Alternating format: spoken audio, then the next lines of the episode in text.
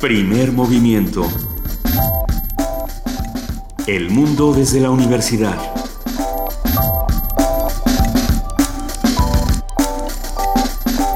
Muy buenos días a todos los que nos están escuchando esta mañana a través del 96.1 de FM Radio UNAM.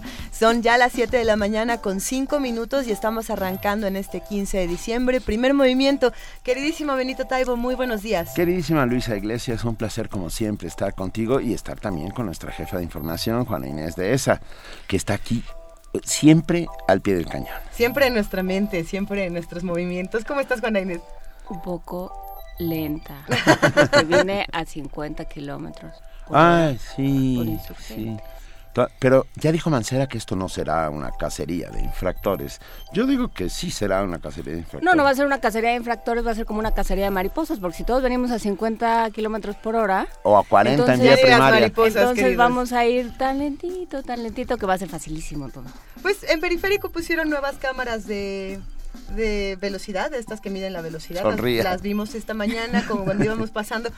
Obviamente no nos tomaron foto a nosotros, sino a los que iban adelante. A mí, a mí no, me tocó fotografía de Sí, ya hablaron, ya hablaron para preguntar por ti. ¿Ya? ¿Qué, qué, estás, pensando de ir a esa velocidad, eh? No, no, no, uno que nada más va a la farmacia en la mañana a comprarse este, digestivos y demás. Sí, no, no, perfecto.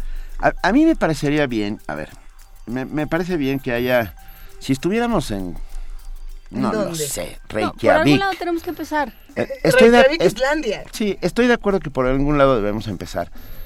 ayer la Cámara de Senadores eh, le hizo un exhorto al jefe de gobierno para que eh, de, 60, de 60 días más para que la, el nuevo reglamento entre en vigor en lo que la gente se acostumbra. Yo, yo digo que si ya empezó, ya empezó. Nos iremos acostumbrando ¿Qué les puedo decir? Es que no, siento que es demasiado punitivo y recaudatorio. El tema es ese. Si necesitan dinero, ¿por qué no nos lo piden? No, pues lo que están haciendo. Pero no con esta, con este sistema. La pregunta, como siempre, va a ser: ¿y qué se hace con ese dinero? ¿A dónde va? ¿Y qué, es lo que se, hace? ¿Y qué tanto realmente un, la pena corresponde a la sanción? No hay manera de escaparse.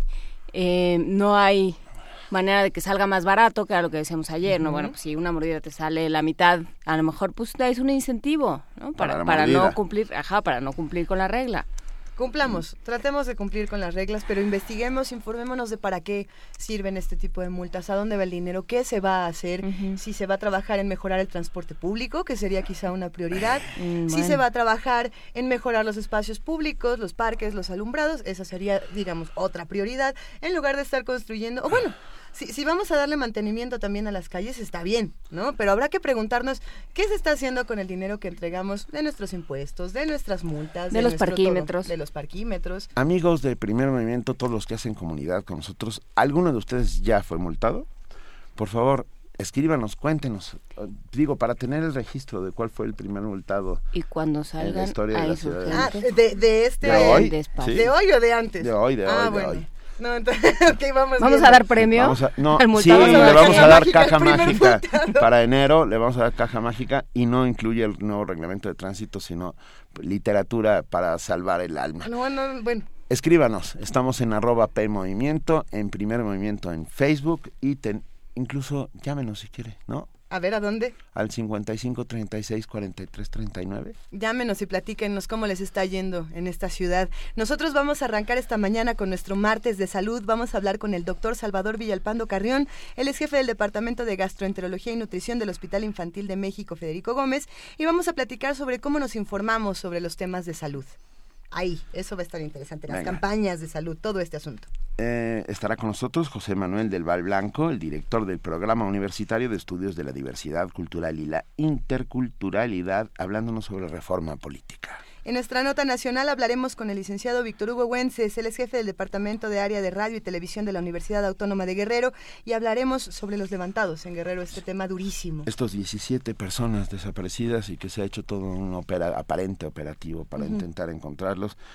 Vamos a saber, a ver si logramos dilucidar un poco más de lo que ha sucedido. ¿Y qué es lo que está reflejando de nuestro país, ¿no? Sobre todo. En nuestra nota internacional, va, es la clausura del tribunal para juzgar el genocidio en Ruanda. Uy.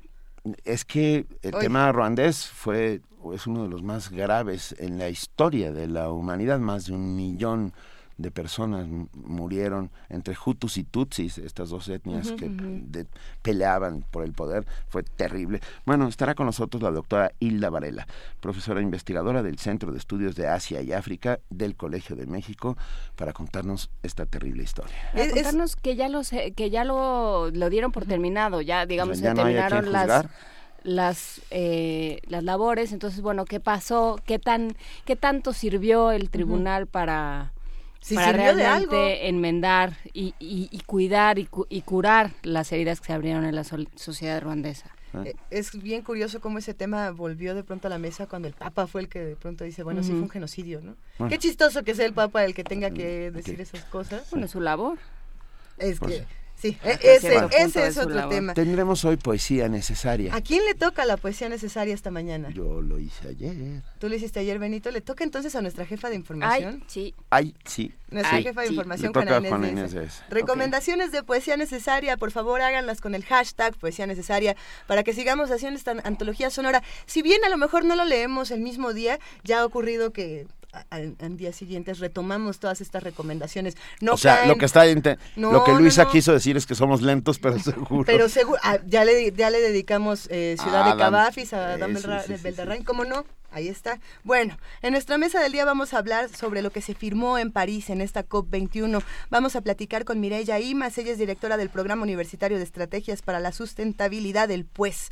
Entonces, por favor, les invitamos a que se queden con nosotros de 7 a 10 de la mañana. Estamos aquí a través del 96.1 de FM y nos vamos a nuestro primer corte informativo del día con nuestra compañera Cindy Pérez Ramírez. Bienvenida, Cindy, muy buenos días. Muchas gracias, Luisa, muy buenos días. Benito, Juana Inés, buenos días a todos. Buenos días, Cindy.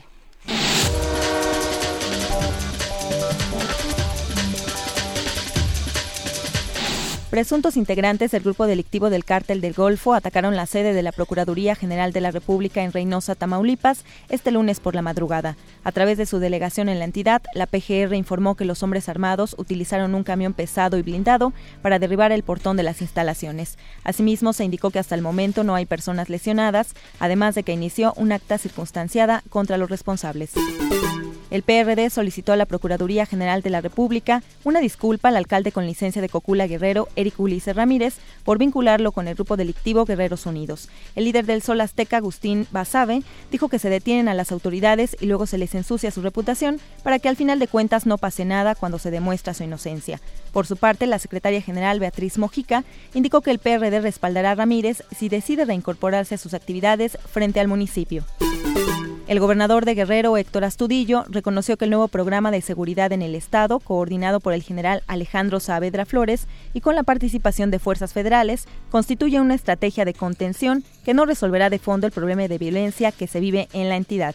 El problema se va a resolver cuando Guerrero tenga otras opciones, fundamentalmente de ocupación, entre las personas que se dedican a la siembra y a la venta de marihuana y amapola. ¿Qué es lo que tenemos que hacer? Hacer un gran programa sustentado en acciones sociales. Tenemos que mejorar la educación, tenemos que encontrar otras actividades atractivas a los guerreros. Por supuesto que es un asunto de contención que muchos reconocemos y agradecemos. No me imagino, amigos y amigas de los medios, en qué condiciones estaría Guerrero si no tuviéramos la ayuda de la Federación. En rueda de prensa realizada en el Distrito Federal, el mandatario también confirmó la desaparición de un grupo de civiles, sin precisar la cifra exacta y recalcó que ya son buscados por tierra y aire. La Fiscalía Especializada para la Atención de Delitos Electorales no presentará la apelación a la resolución judicial que negó la orden de aprehensión en contra del dirigente del Partido Verde Ecologista de México, Arturo Escobar. En un comunicado, la Procuraduría General de la República informó que la FEPADE tomó esta determinación para subsanar los aspectos señalados por la autoridad judicial. Cabe recordar que el Ministerio Público Federal de la Fiscalía acusó a Escobar de cometer delitos de tipo electoral al emitir y distribuir la tarjeta de descuentos y servicios Premia Platino.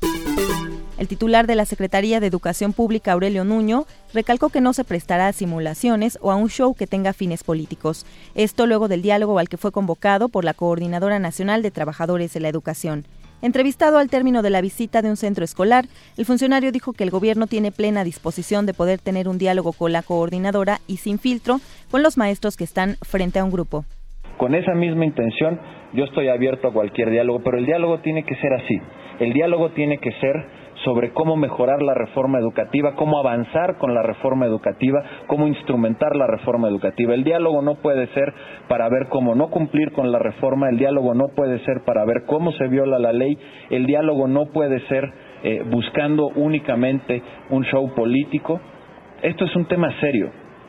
Si quieren un diálogo sobre la educación, yo se los he dicho muchas veces, lo tenemos, pero ese diálogo tiene que ser sobre la base de aceptar la reforma educativa, tiene que ser sobre la base de que no se puede estar violando la ley y tiene que ser sobre la base de cómo vamos a implementar la reforma y que sea un diálogo serio. Yo no voy a aceptar diálogos que no están buscando un beneficio para la educación, sino que están buscando algún objetivo político y que son diálogos que en todo caso lo que buscan es cómo no cumplimos con la ley esos diálogos, eh, esos diálogos no nos vamos ni a prestar, vamos, no, no, ni a contestar siquiera. En el panorama internacional, Arabia Saudí formó una coalición militar de 34 países islámicos para combatir el terrorismo. De acuerdo al príncipe Mohammed bin Salman, ministro de Defensa, hijo del rey y segundo en la línea de sucesión del trono, la alianza se coordinará con las grandes potencias y organizaciones internacionales en Irak, Siria, Libia, Egipto y Afganistán.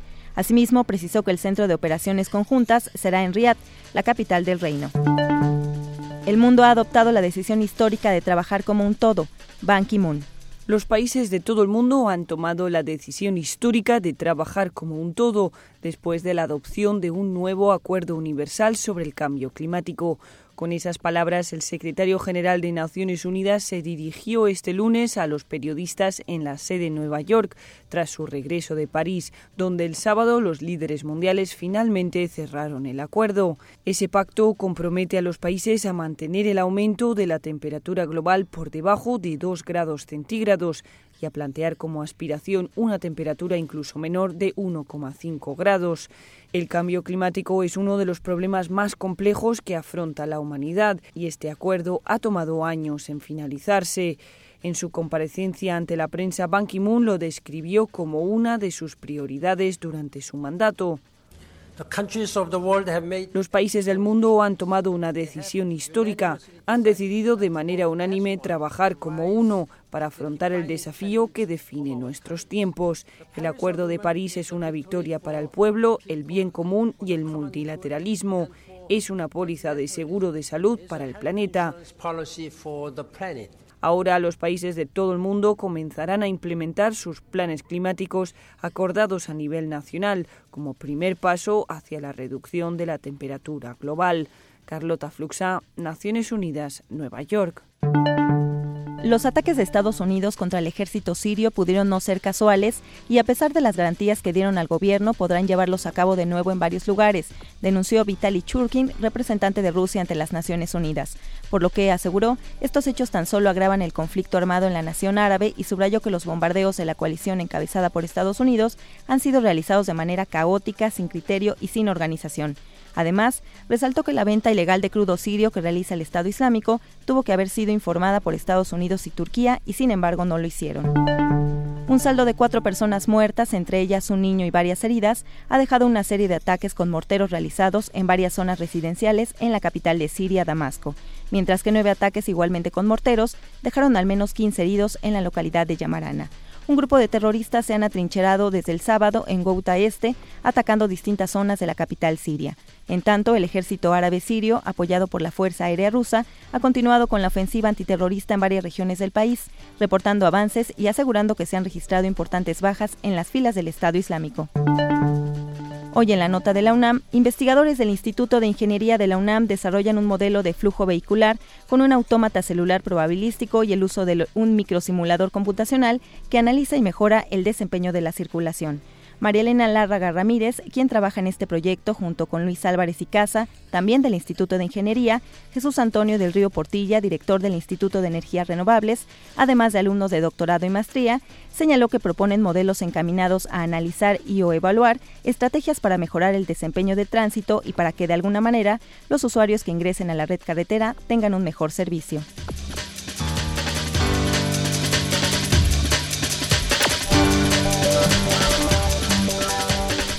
Son las 7 de la mañana con 19 minutos. Muchísimas gracias a nuestra compañera Cindy Pérez Ramírez por este corte informativo y nos seguimos viendo durante el resto del día. Así es, aquí seguimos Benito, Luisa, Juana Inés. Gracias.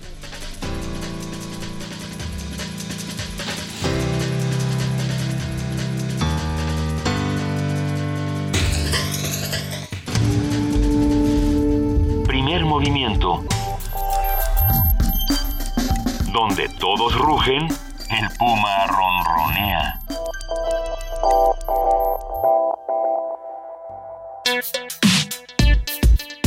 Martes de salud.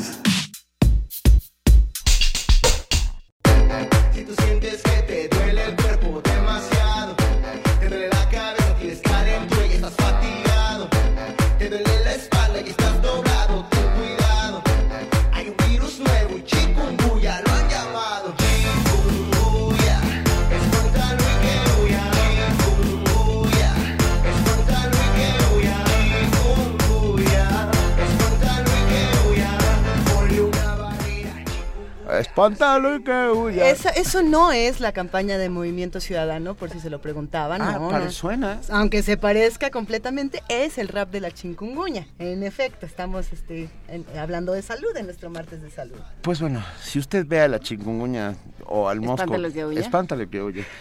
La Secretaría de Salud informó que la vacuna contra el dengue, eh, pues vamos a hablar de vacunas y vamos a... No, no vamos a hablar de vacunas. No, en realidad eh, lo que lo que planteábamos hoy era Ah. estos estas campañas de información Sí. sobre sobre las diferentes enfermedades. ¿Qué se hace? ¿No? Pensando en, en estas canciones, pensando en las diferentes eh, herramientas de las que echan mano la- las instituciones públicas de salud y los departamentos públicos de salud para informar, para, para tener al tanto a la población de lo que está sucediendo, para realmente hacer tan extendido como sea posible y tan extensivo como sea posible la información, bueno, pues cómo, cómo se hace, cómo se hace para educar a, a una población y cómo, cómo se elige la información que se, que se transmite, cómo se, cómo se transmite, eh, por qué medios, de qué manera, o sea, puede uno tener todos los problemas que sea con el, con el rap de la chingunguña, pero ahí está y, Sí, pero... y permite hacerlo pues viral en el en el En el mejor si de los usa- se puede usar y, así el y perdón, pero yo digo que funciona. Este tipo de cosas pegajosas eh, entran en la cabeza de las gentes, de, la de las personas, y, y funcionan. Yo- a mí me parece muy bien. Bueno, tenemos en la línea, y lo agradecemos enormemente, al doctor Salvador Villalpando Carrión, jefe del Departamento de Gastroenterología y Nutrición del Hospital Infantil de México, Federico Gómez. Muy buenos días, Salvador Villalpando. Benito, ¿cómo estás? Buenos días. Nosotros estamos muy bien, gracias por estar con nosotros esta mañana. Juana, ¿cómo están? Buenos días. Buenos días, Saludes. estamos aquí, Juan Inés, Luisa y Hola, Benito. Luisa. Qué gusto escucharte, Salvador. Eh, vamos a platicar entonces de estas campañas. Oye, sí, este, quieras que no, eh, por algo sale, ¿no? Claro. A todos se nos pegostean este tipo de, de ritmitos y, y, creo que es eh, la finalidad, al final de, de cuentas, de tener una campaña de estas características que sea suficientemente penetrante en la comunidad y que sea suficientemente posicionadora, aunque sea, ¿no? De un nombre tan complejo como chikungunya, ¿cómo le haces para, para decirles, bueno, vamos a todos a, a hacernos este popular la palabra chikungunya, ¿cómo hacemos? Pues Pues- Está complicadísimo, ¿no? Pero, pero mira, Eh, ya la andamos cantando todos desde tempranas horas de la mañana y a 55 kilómetros por hora, ¿no? Exactamente. 50, Si ¿eh? te Cuidado. pasas, te van a multar. Pues sí, no. Y mira, yo creo que aquí la cuestión más importante es que es en todas partes del mundo, no es, no es privativo de México, este, tener que usar los medios de difusión masiva para para alertar a la población y, y co- como que son dos cosas diferentes, bien interesante. Hay momentos que son críticos para alertar en condiciones de salud y pues ya lo vimos, ¿no? Las- todos recordamos la experiencia de 2009 de, de la eh, epidemia de influenza, ¿Cómo no? que fue pues algo masivo, lo manejamos, lo manejamos, ¿eh? ya sabes, bien levantado el cuello, este, pero, pero como población sí hicimos una alerta, todos participamos, todos hicimos, pero los medios masivos fueron fundamentales para la, la, la información, la difusión de esta información, y todas las noches teníamos, ¿no? Una rueda de prensa al respecto, etcétera.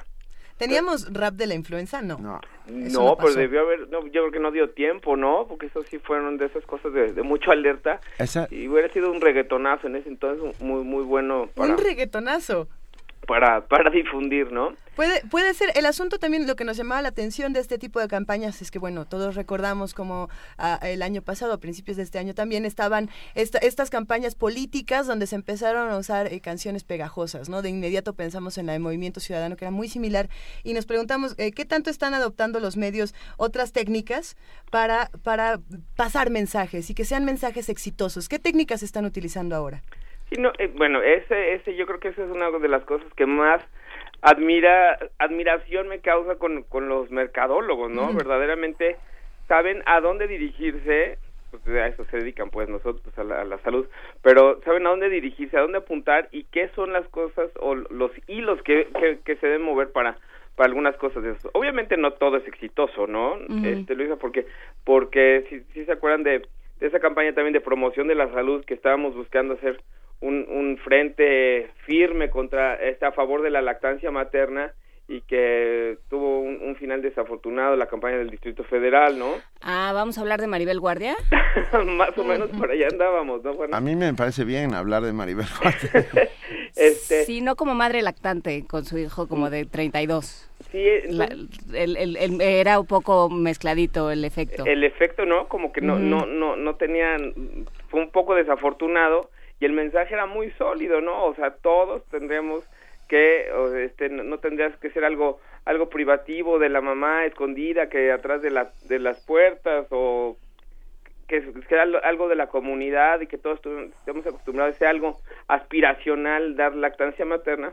Bueno pues funcionó muy al contrario no entonces, este, pues son como do- dos, dos conceptos en cuanto a salud, ¿no? De promoción de salud. Uno es la alerta de población y la otra es la promoción de campañas de salud, que eso, eso debiera ser cuando nos pre- preguntamos eh, cuál es el gran problema de nuestra de nuestra salud poblacional, bueno, pues que no tenemos un- una buena prevención. Sí, pero lo que es cierto es que la didáctica, o sea, Es- quiero decir, eh, que todos estos sistemas para enseñar han funcionado maravillosamente en el mundo, no solo las canciones, Claro. los dibujos. Recuerdo las campañas eh, en África para eh, alentar el uso del condón para pa- evitar la propagación del VIH, SIDA, eh, fueron bastante exitosas en muchos sitios y se necesitaba hacerlo muy gráficamente, ¿no? Para llegar a los estratos más débiles de la población que no que no sabían leer y escribir o que no tenían un radio para poder escuchar eh, los mensajes.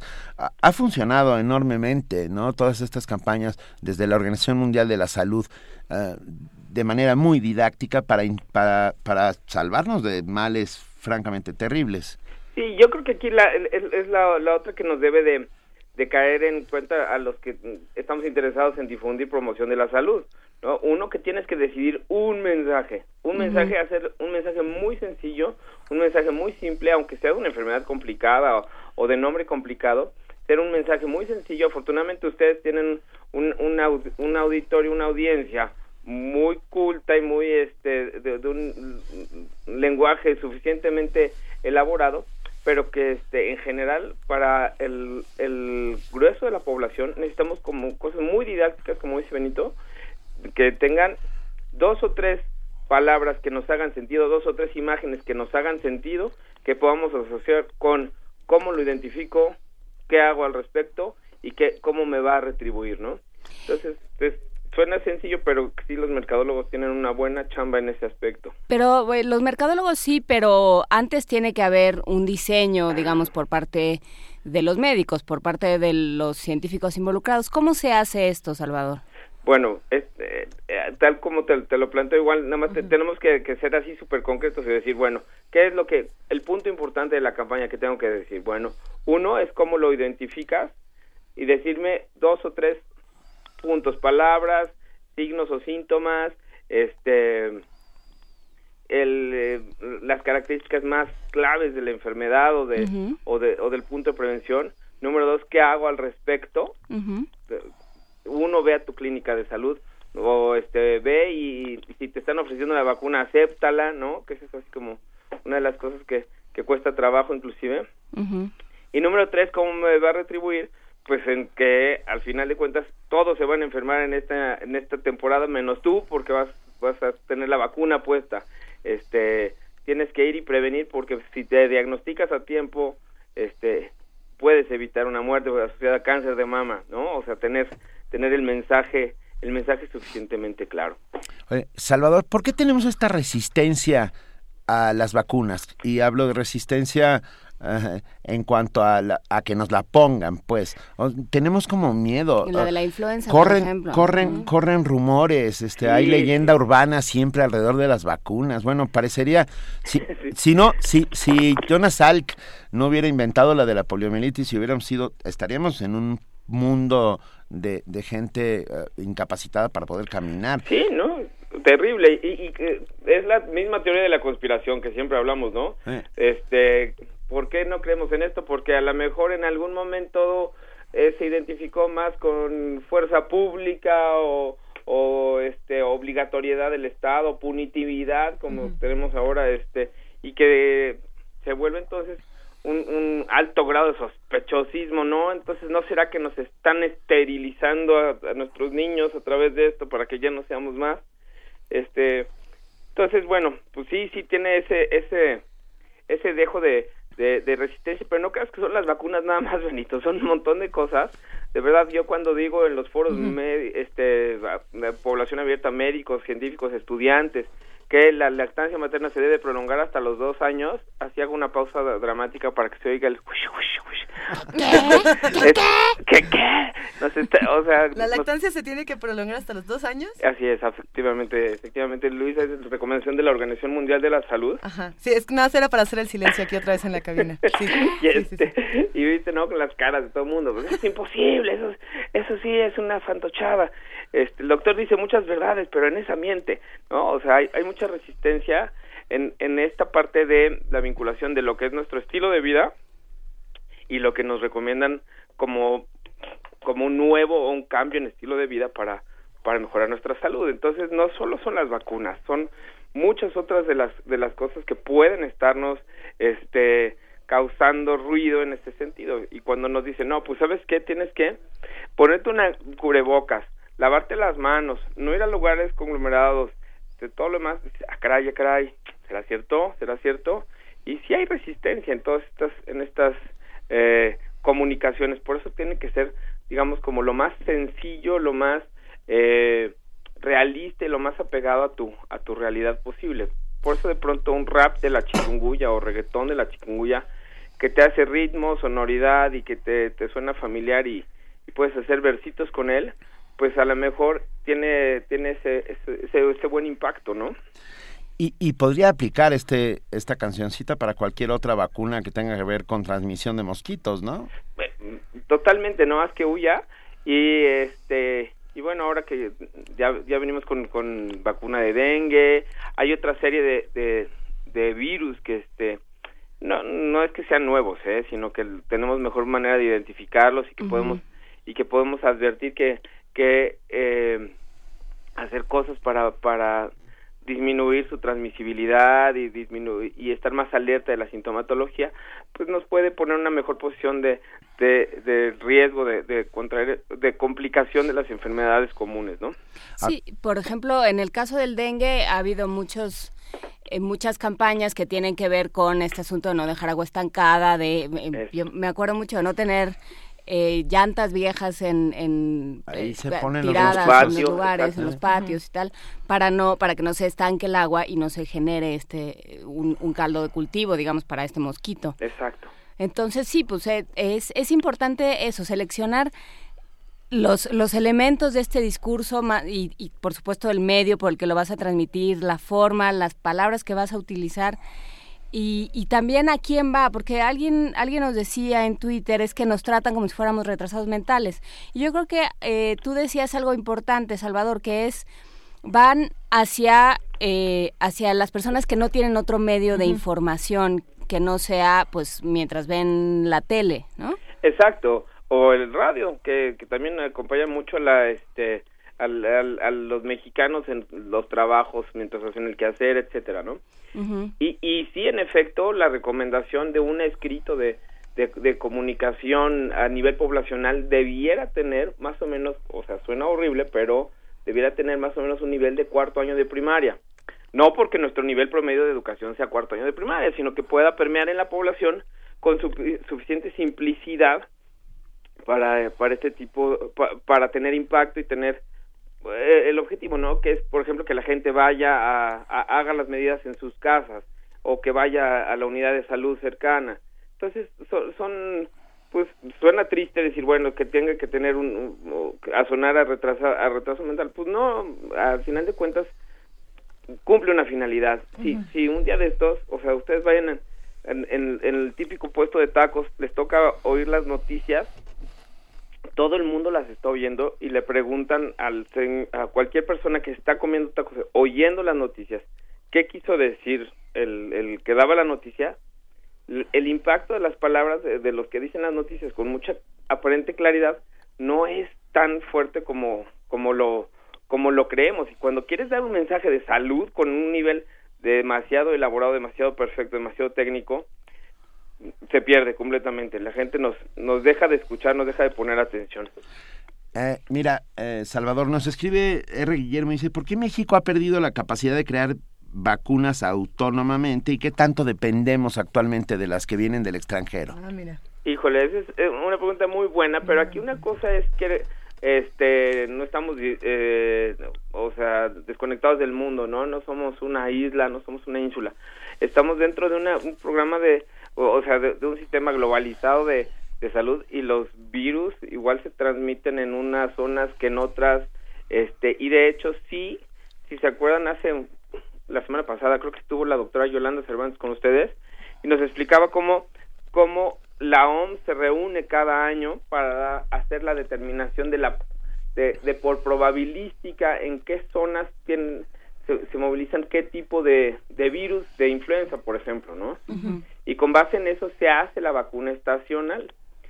Estas son las vacunas esta es la vacuna que probablemente tenga más variabilidad bueno que son además tres o cuatro este eh, subtipos de- de los que está tratando de cubrir pero para las demás pues son virus universales no en realidad no tendríamos que tener vacunas estrictamente mexicanas para enfermedades estrictamente mexicanas. Venga.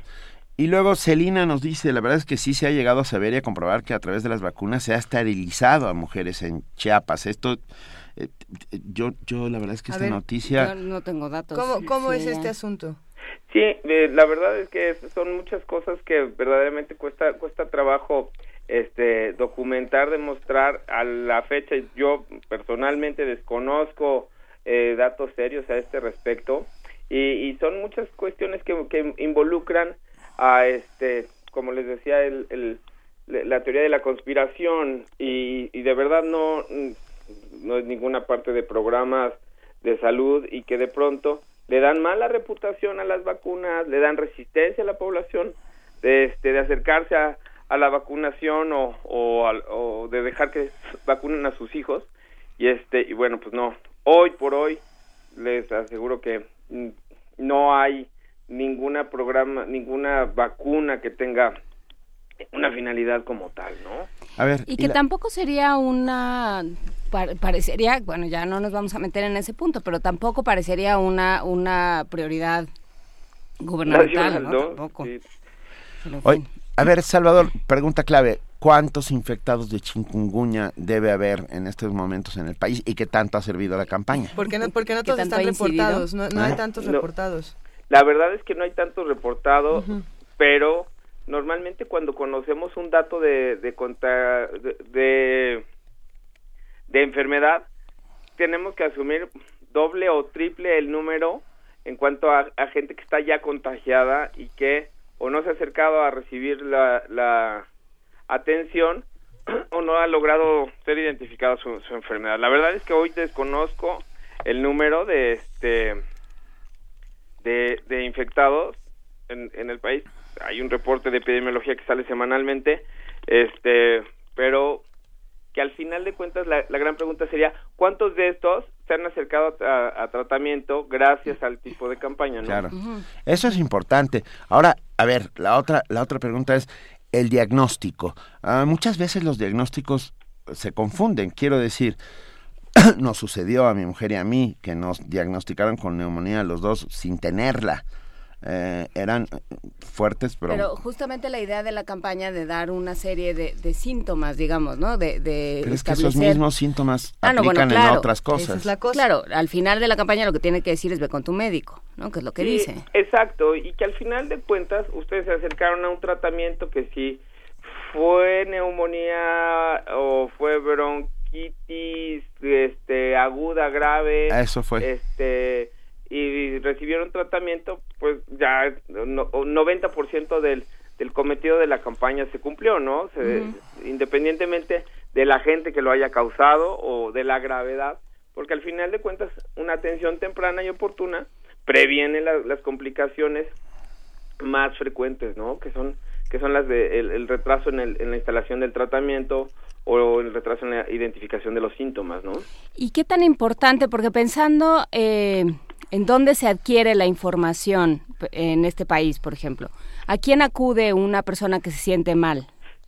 Es, eso es lo que tenemos en México tenemos una buena distribución una gran distribución de este médicos de primera atención. Tenemos lo que se llama primer nivel de atención que son las unidades de salud que están en las comunidades. O sea y no estamos hablando de comunidades rurales sino dentro de las colonias.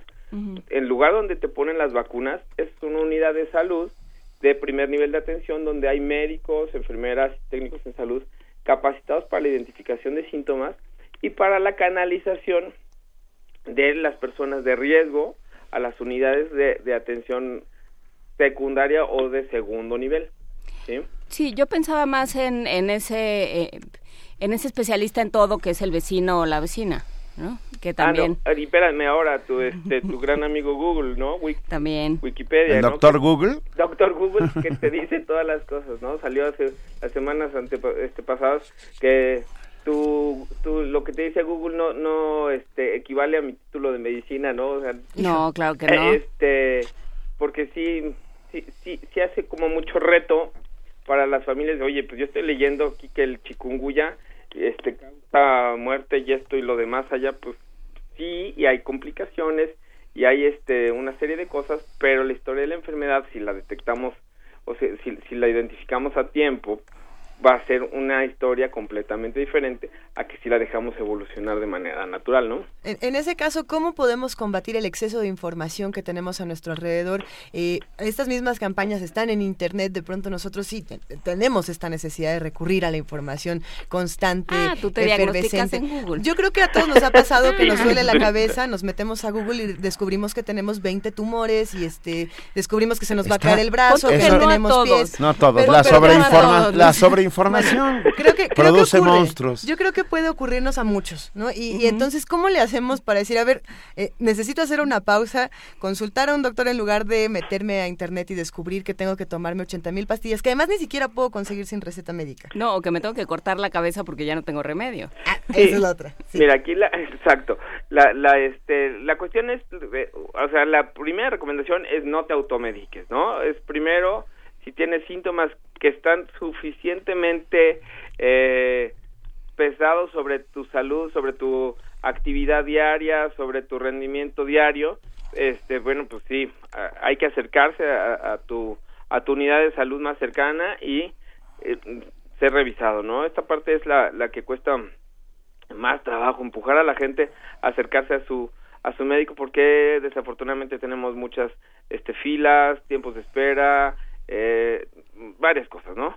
Entonces, ya que logramos acercarnos, usar primero el control de, de- sintomáticos, que la mayor parte de las veces eh, no requieren eh, receta médica, los sintomáticos, pero que ya en algunas ocasiones podemos recibir tratamientos especificados para este mejorar la, la eh, eh, eh, para, para aliviar o curar alguna alguna infección por ejemplo el, la sintomatología respiratoria por ejemplo que se asocia a influenza.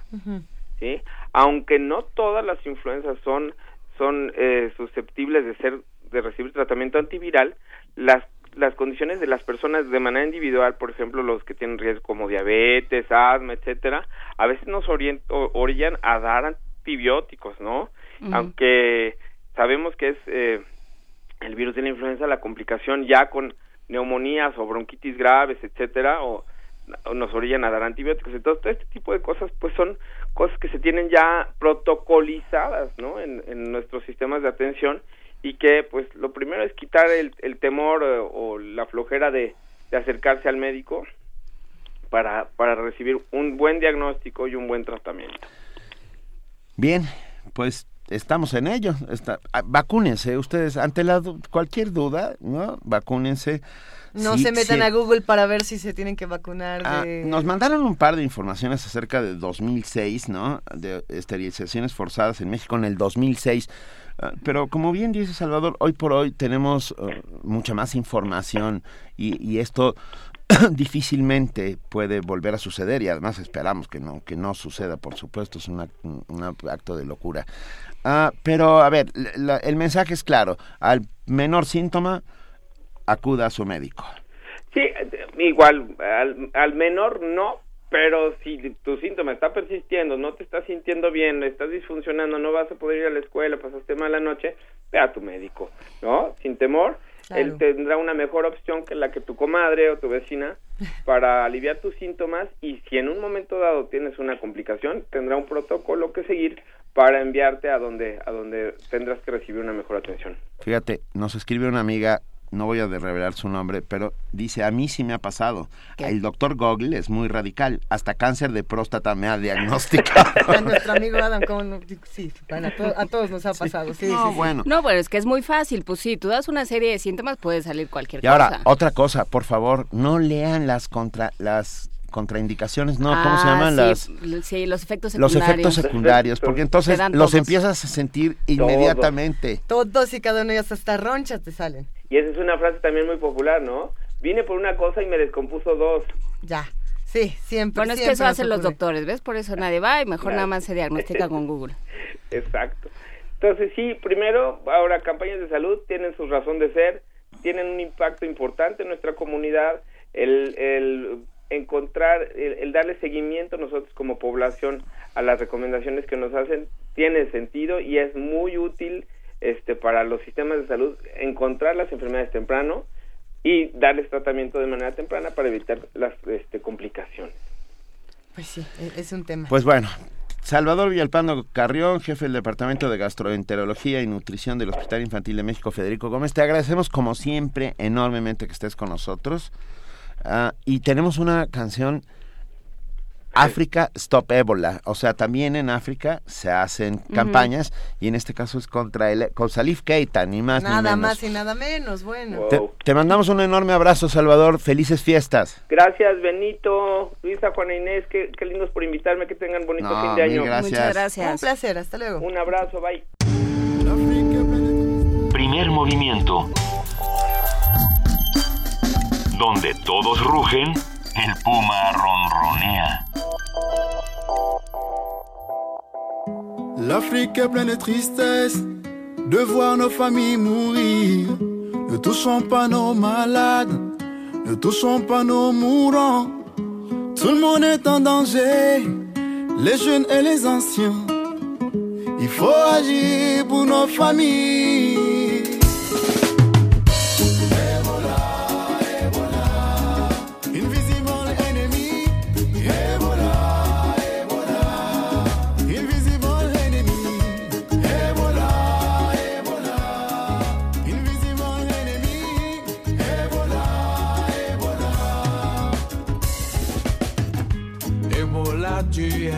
Ennemi. Si vous vous sentez malade, les docteurs vont vous aider. Je vous rassure, les docteurs vont vous aider. Il y a de l'espoir d'arrêter Ebola. Et confiance au docteur. Ebola.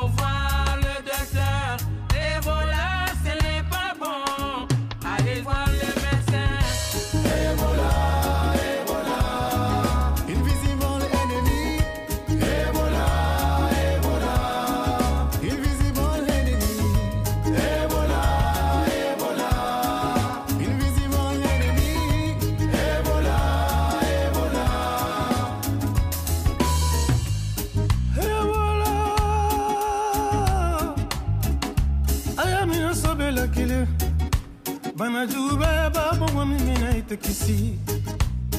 Abidimina, abidimina, abidimina. Ika kabila dogo toro sola wolo kidi deme. Yande wanania yebola ngenge le nadia o. Mitwe num doctor landiombo.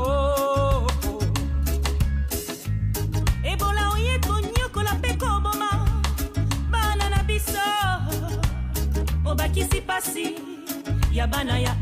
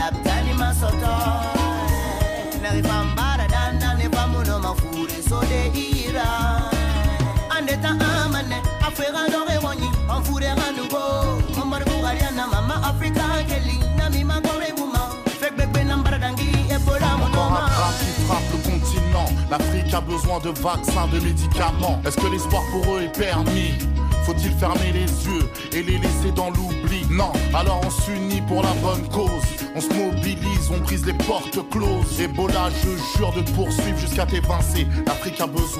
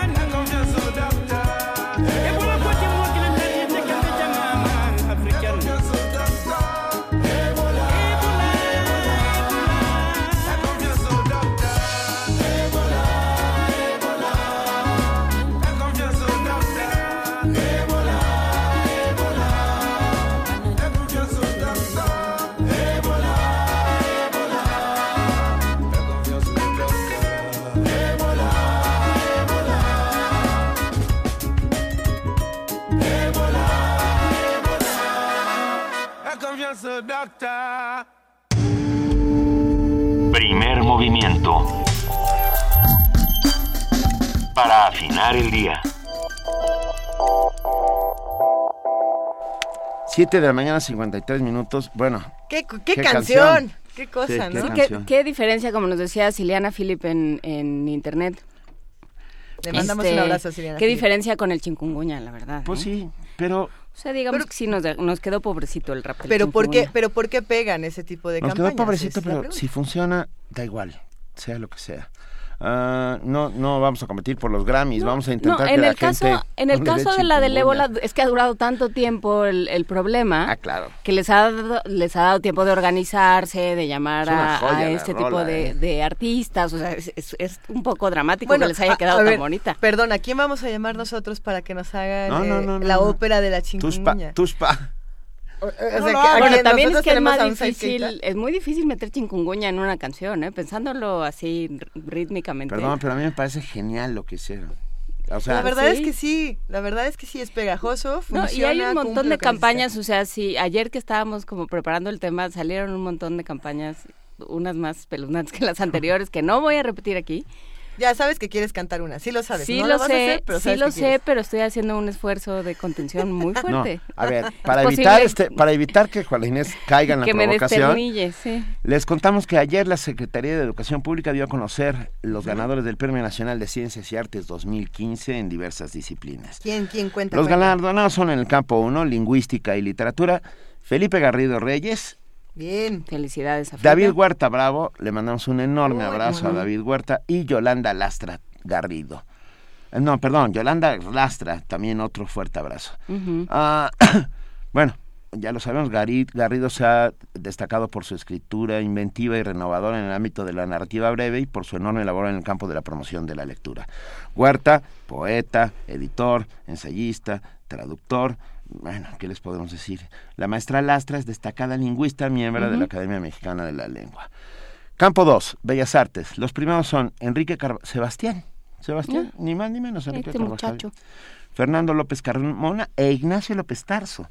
Sebastián es considerado el escultor contemporáneo de mayor presencia internacional y nacional, no hay ciudad medianamente No, no, grande. presencia, presencia No, tiene. No, bueno, presencia toda. Uno que va tranquilamente por la calle a 50 kilómetros por hora. Cuando de repente aparece, aparece una cosa amarilla o roja o enorme, así. Azul. Ok. Ah, por otro lado, eh, el arquitecto López Carmona, eh, Fernando López Carmona, ha participado en la restauración de monumentos históricos del país y colaborado en la reestructuración de diversos templos y edificios.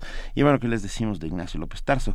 Uno de los actores que, que ahí sigue, es increíble, desde la época de oro del cine nacional hasta nuestros días, y ahí sigue. Sí, qué belleza. En el campo número 3, Historia, Ciencias Sociales y Filosofía, el galardonado es Antonio Armando García de León Griego, quien se ha distinguido por su trabajo en el INA desde 1964 y por su labor de investigación, difusión y docencia. Un gran abrazo a Antonio Armando García de León. En el campo cuarto, eh, cuatro, Ciencias Físico-Matemáticas y Naturales, Jorge Carlos Alcocer Varela y Fernando Mario del Río Asa. El primero es considerado uno de los pilares de la investigación en salud del país, mientras que el segundo fue pionero de la termodinámica experimental en México y fundó varios laboratorios. Mm. Campo 5, Tecnología, Innovación y Diseño. Los primeros son para Enrique Galindo Fentanes y Raúl Rojas González. Al primero, por su destacada trayectoria innovadora en biotecnología industrial, y al segundo, eh, por eh, eh, su amplio reconocimiento mundial en ciencias de computación y mecatrónica. Venga. Y ya estamos terminando. En 6, Artes y Tradiciones Populares. El premio es para los folcloristas y no y me da un enormísimo Sí. gusto porque llevan Que- más de 50 años. Y que además Así es. Todo músico que se respete, o muchos de los músicos, de los grandes músicos mexicanos han pasado por los folcloristas. Sin lugar a Aquí ya dudas. tuvimos a un par, digo. Aquí ya hemos tenido un par, sí. Luego platicaremos de eso. Un abrazo a René Villan- Villanueva, esté donde esté. A Gerardo Tamés, A Gerardo Tamés. a Guadalupe Sierra, Ah, son a son Julio. Solórzano. La verdad es que los los buenos han folcloristas pasado por ahí. lo merecen ampliamente. Por otro lado, para y esto tan muchísimo gusto, Victorina López Hilario. Eh, Victorina López Hilario representa rescate y revalorización del telar de cintura en, en Huipiles. Ah, y, es- Excelente y les voy a contar una historia. Es, eh, ¿Recuerdan cuando vinieron a un compañero a que nos solidarizáramos con una comunidad de Guerrero? De ahí es ella. ¿Se acuerdan? Claro, Sí, por sí, sí. supuesto. Bueno, pues estos son los premiados del, del- del Premio Nacional de Ciencias y Artes. Abrazo a David Huerta, a Felipe Garrido, a los folcloristas, a Victorina, a, los todos. científicos, a todos. A todos les mandamos un gran abrazo. Nos vamos a una pausa y después les vamos a contar un secreto. Primer movimiento. Donde la raza habla.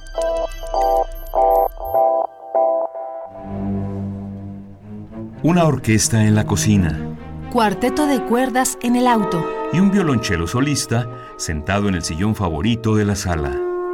Orquesta Filarmónica de la UNAM. Desde la sala Nezahualcóyotl, Escucha los conciertos los domingos al mediodía. desde la comodidad de tu casa. 96.1 FM. Radio UNAM. Urge renovar tu credencial para votar si no tiene un 18 atrás. Se acaba el tiempo. La mía no tiene un 18. ¡Ni la mía! ¡Apúrese a renovarla! Pierde su vigencia el próximo primero de enero. Vayan a cualquier módulo del INE o hagan una cita. ¿La tuya sí tiene un 18? No, la mía no tiene números atrás. Enfrente tiene el año en que vence y sigue vigente. ¡A renovar las nuestras!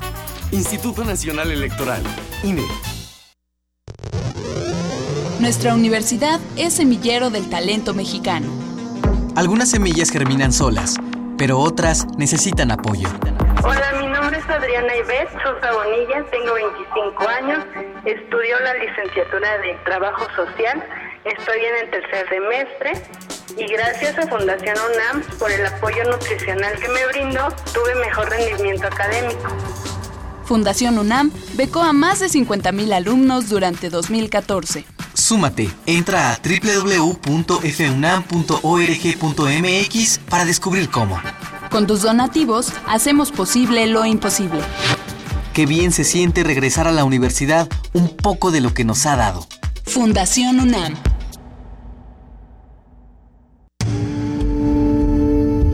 Primer movimiento. Información azul y oro.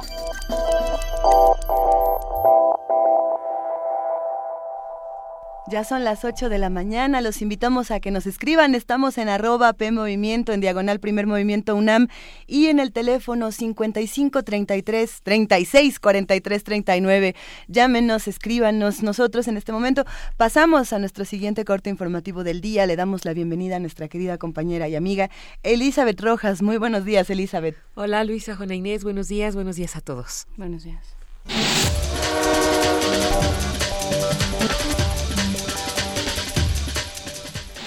La Cámara de Diputados aprobó en lo general y lo particular el dictamen que expide la Ley Federal de Zonas Económicas Especiales, con 366 votos a favor, uno en contra y 54 abstenciones, se aprobó el proyecto que pretende detonar el crecimiento económico de los estados menos desarrollados del país.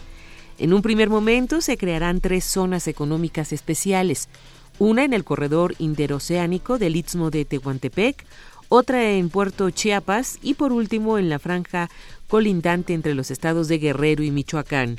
Además, se lograron establecer reglas más claras para la instalación de una zona, así como sanciones para quienes incumplan, la creación de un Consejo Técnico Independiente y la acotación de las autoridades federales. Las iniciativas contra la desaparición forzada y la tortura se dictaminarán hasta febrero de 2016. Así lo dio a conocer la presidenta de la Comisión de Derechos Humanos, Angélica de la Peña, quien además subrayó que en la iniciativa que expide la Ley General para prevenir y sancionar los delitos en materia de desaparición de personas, los delitos serán perseguidos de oficio y tienen el carácter de permanentes o continuos en tanto la víctima esté privada de la libertad o sus restos no hayan sido localizados tenemos que ponernos de acuerdo para definir los tipos penales, cuáles son los eh, bienes jurídicos que protegen cada una de estas iniciativas, quiénes serían, a quiénes se fincaría las responsabilidades penales, eh, qué pasa también con las distintas instituciones que tienen que crearse en cada una de las dos leyes. Nos preocupa eh, sobremanera que en la parte del presupuesto se esté tomando consideración de una previsión hasta el 2017. Eh, desde nuestro punto de vista creemos que en el próximo periodo eh, que inicia en febrero estaríamos dictaminándolas. Es importante destacar que sea en conferencia con, la Cámara de Diputados para que pueda eh, lograrse en el próximo periodo.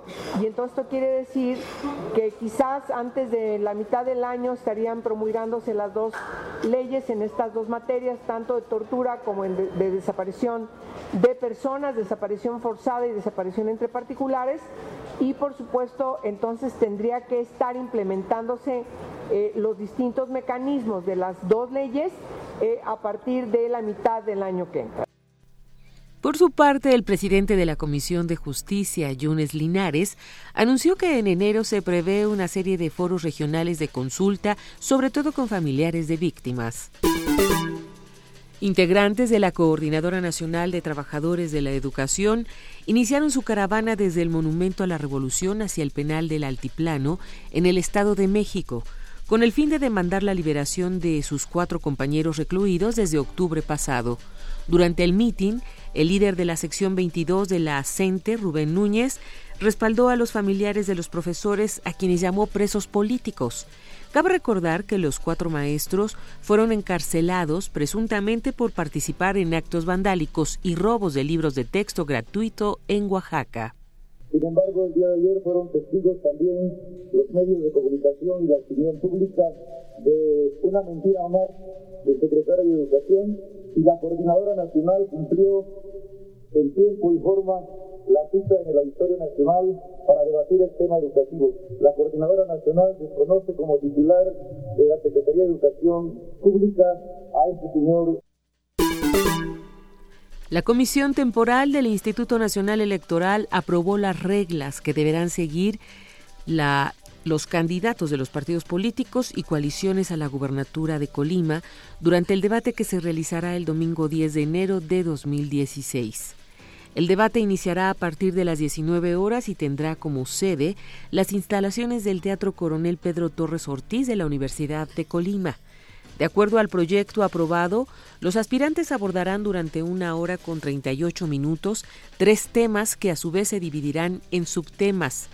Entre estos se encuentran la economía, el combate a la pobreza, desarrollo social, productividad y creación de empleos, así como seguridad social. En el panorama internacional, cumpliendo una de sus promesas de campaña, el presidente de Argentina, Mauricio Macri, anunció un recorte en los impuestos a la exportación de productos agropecuarios como el trigo, el maíz, el sorgo, el girasol, la soja y las carnes. Al hacer este anuncio, Macri señaló que con los recortes pretende que se exporten menos cereales para dejar de ser el granero del mundo y convertirse en el supermercado del mundo. Agregó que para compensar esta baja incrementará los impuestos a la renta. PMA y UNICEF se unen para asistir a niños vulnerables en Jordania. A medida que se acerca el crudo invierno en Jordania, UNICEF y el Programa Mundial de Alimentos reanudaron este lunes su campaña de asistencia que ayudará a las familias sirias vulnerables en los campamentos de Saatari y Asrak a comprar ropa más caliente para sus hijos. En un comunicado emitido por el PMA, Robert Jenkins, representante de UNICEF, aseguró que la prioridad es garantizar la seguridad de las familias vulnerables y que los niños puedan seguir yendo a la escuela. Este es el segundo año en que UNICEF y el PMA unen fuerzas para asistir a los niños sirios durante el invierno, mediante una ayuda en efectivo de 20 dinares jordanos a cada uno, hasta un total de casi 52.000 menores de 18 años en los dos campamentos. La asistencia será entregada a través de vales de comida electrónicos y el dinero podrá utilizarse para comprar, además de alimentos, ropa de invierno, como botas, guantes, abrigos y bufandas, en supermercados contratados por el PMA en los dos campamentos hasta mediados de enero, detalla el comunicado. UNICEF calcula que asistirá a más de 150.000 niños vulnerables este invierno gracias a las donaciones de gobiernos como el de Canadá, Alemania, Holanda y Estados Unidos, entre otros. Carlota Fluxa, Naciones Unidas, Nueva York. Dos ciudadanos suecos fueron condenados a cadena perpetua por un tribunal de Gotemburgo, en Suecia, por el delito de colaboración en acto terrorista por su supuesta participación en la ejecución de dos personas en Siria en 2013. A pesar de que los nombres de los sentenciados no fueron proporcionados por el tribunal, algunos medios suecos los identificaron como Al-Amin Sultan y Hassan al-Maldrawi, de 30 y 32 años respectivamente. El tribunal argumentó haber impuesto esta cadena esta condena al encontrarse una memoria USB en casa de uno de ellos que contenía tres videos donde dos personas son decapitadas con cuchillo por supuestos yihadistas que celebran la ejecución, entre ellos los dos suecos. El abogado Pu Xiqiang reconocido defensor de la libertad de expresión y de los derechos humanos en China, fue sometido a juicio por las autoridades de ese país en una audiencia de tres horas donde no se emitió sentencia. Xi Qian, quien también es conocido en Occidente por defender al artista disidente Ai Weiwei, fue detenido hace más de un año acusado de fomentar el odio étnico y crear disturbios tras la publicación de algunos comentarios sarcásticos que hizo a través de las redes sociales. Mientras tanto, a las afueras del tribunal se concentraron decenas de personas para expresar su apoyo al abogado. Sin embargo, fueron dispersados de manera violenta por agentes de la policía, quienes también agredieron a los periodistas que intentaban cubrir el juicio.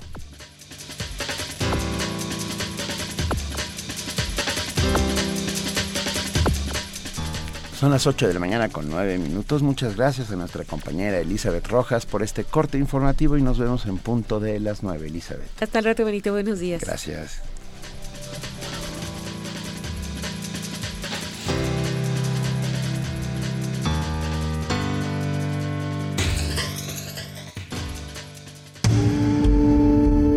Primer movimiento. Donde todos rugen, el puma ronronea. Les dijimos. Tienes un secreto. El secreto que tenías en la chistera. Qué bonita palabra la palabra chistera. Sí, precioso. ¿Tiene, ¿Guarda chistes? Debería de ir a la caja mágica esa palabra. ¿Chistera? Chistera, es una palabra muy bonita. Pero bueno. Como leontina también. Leontina. también es muy bonita. Eh, tenemos un secreto, bueno, no es un secreto, es una sorpresa que queríamos darle y las- la, vamos a anunciar desde ahora. Eh, sí, nos, nos han escrito porque nos han pedido pastorelas especiales navideños, nos han pedido este diferentes cosas. Ah, nos pidieron eh, Navidad en Rojo Red, que es de una joven guionista mexicana. Así es. eh, Muy bonita. Navidad al Rojo Red se estuvo transmitiendo en los años anteriores aquí en Radio UNAM, esperemos que la hayan disfrutado Navidad mucho. del Rojo Red es de... De Luisa Iglesias. Luisa Iglesias. Oye, pero ya, pero no está disponible, no, no se puede bajar. Si no me equivoco, hay un podcast que está en la página de Radio UNAM y también está en diferentes eh, sitios de internet. Es una pastorela divertidísima donde participamos eh, much- muchísimos integrantes. Yo creo que toda la producción de Radio UNAM se fue a meter ahí. eh, Fernanda Tapia la hacía de personaje. Bueno, nos divertimos mucho, pero este año tenemos una sorpresa, un secreto eh, muy delicioso. Preparamos una nueva pastorela. Tarán, tarán. Primer movimiento hizo su pastorela, una pastorela escrita por... Por dos jóvenes, estu- Dos jóvenes estudiantes, en ese momento eran jóvenes estudiantes de la facultad de... 65. 65, dos jóvenes estudiantes de la Facultad de, de Filosofía y Letras de la Llamados- UNAM, llamados Germán Dehesa y Roberto Suárez.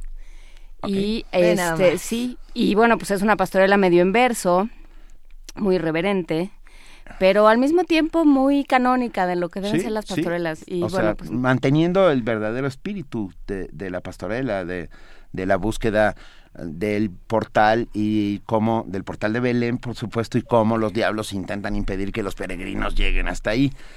Y se llama... ¿qué? Se llama ¿Qué- La Pastorela del Ángel Arrepentido. El Ángel Arrepentido, por supuesto, es Vania Nuche. eh, Luisa Iglesias es el, dia el jefe de los diablos. eh, Amalia Fernández es el jefe de los, de los ángeles.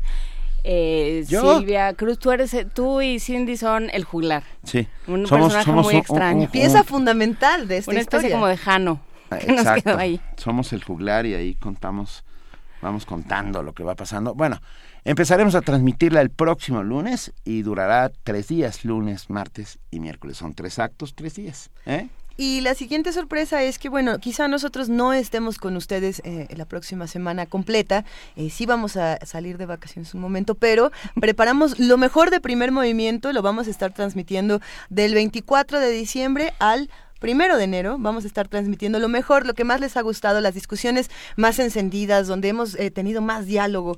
Son, si no me equivoco, cinco programas donde vamos a estar recuperando siete programas donde vamos a estar recuperando. A ver, ahorita nos va a decir la producción cuántos son. Son, Son siete, siete programas, programas, en y efecto. eh, son del 24 de diciembre al 3 de enero. El 4, bueno, Ok. el viernes primero, sábado y domingo no tenemos, pero bueno, estaremos de regreso el 4. El 4. Nos están escribiendo muchos eh, amigos eh, de primer movimiento que nos dicen que no está entrando eh, nuestra señal por internet. El Eh, tuning. eh, lo estamos revisando. Lo estamos revisando, no, no, bueno, no, si no nos pueden oír, pero bueno.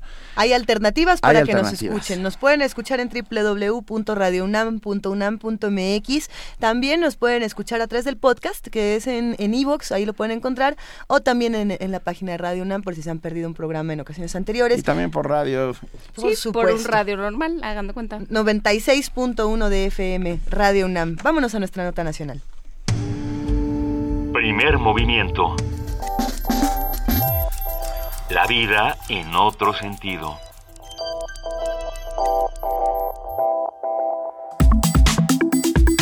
Nota Nacional.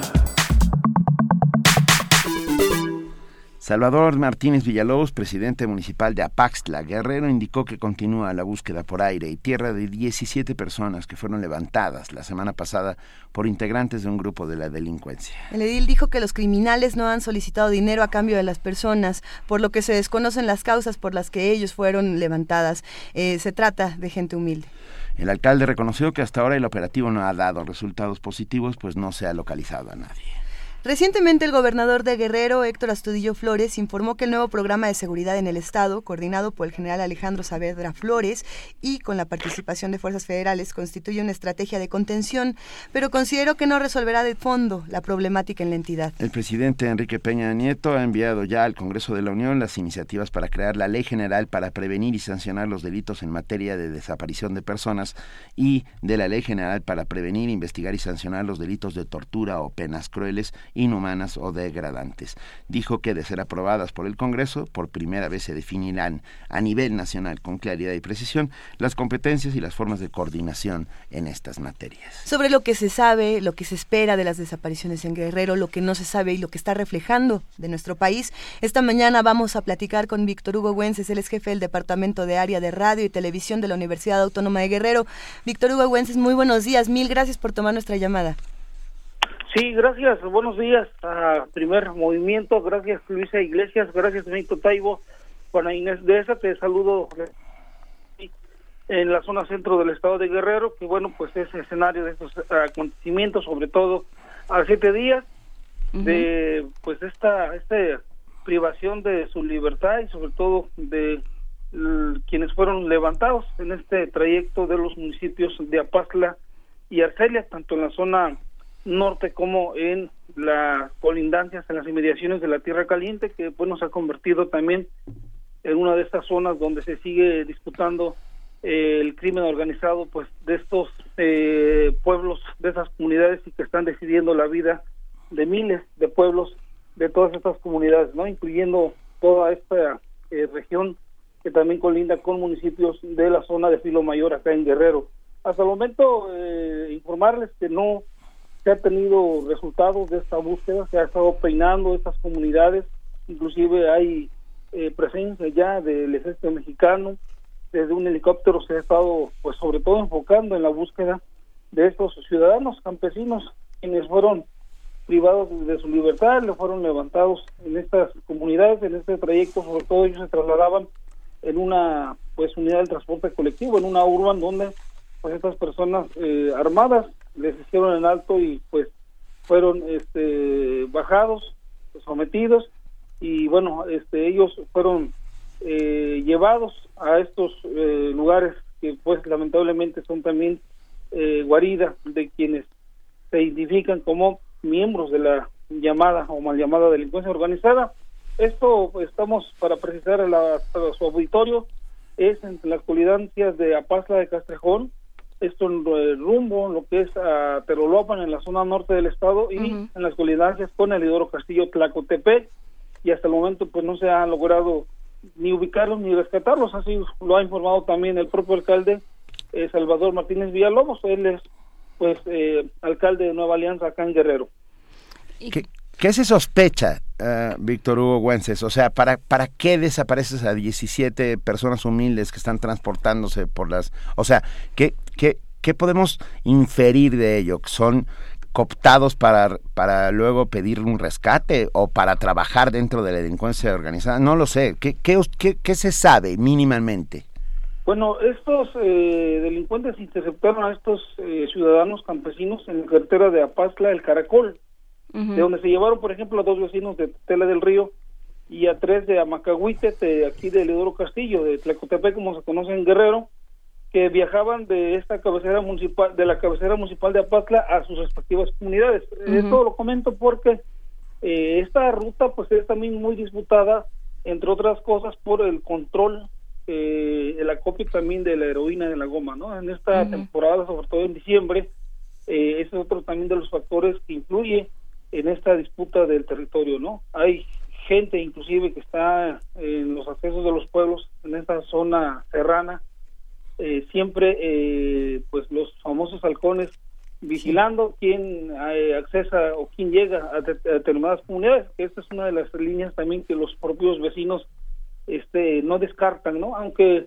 eh, la otra parte es también que en, en estos pues ya este códigos que utilizan los grupos que están disputando en esa región, sobre todo con presencia de Guerreros Unidos y de la familia, eh, ellos eh, están siempre o de manera permanente en esta en este intercambio de, de, secuestrados, ¿no? Eso que, que pudiera ser una posibilidad que a lo mejor estén pidiendo o estén esperando pedir el intercambio de estos detenidos por otras personas. Sin embargo, esto eh, se da en una circunstancia también que en un municipio colindante con, con estos municipios, me estoy hablando de Leonardo Bravo, Chichihualco, hace tres días la PGR pues acaba de detectar y de pues eh, logró pues sobre todo sacar de una fosa, de una barranca, 19 cuerpos, ¿no? Así que esto se da en un en una zona de, de mucho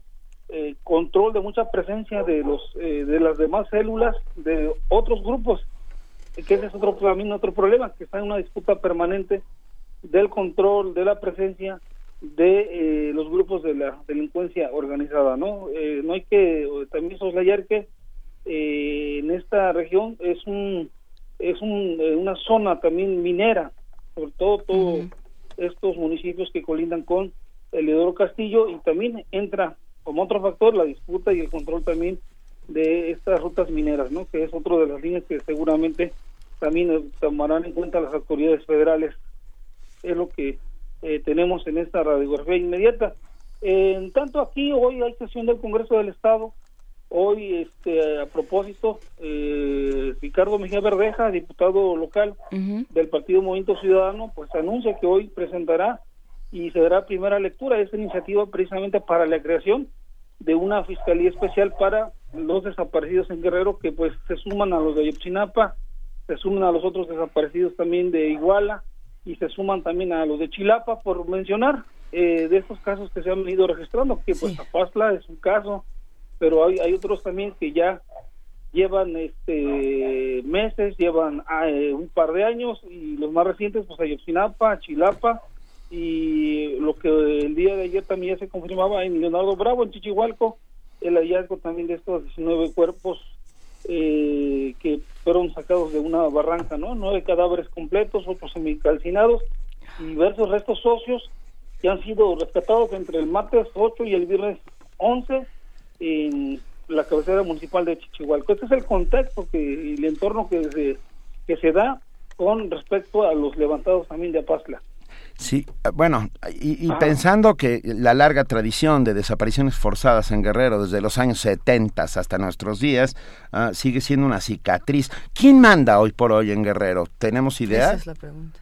Eh, aquí es muy evidente que un reto que tiene el gobierno federal y estatal, sin duda alguna, pues es el, el de lograr, el de lograr por lo menos eh, regularizar la seguridad, regularizar la convivencia, la gobernabilidad.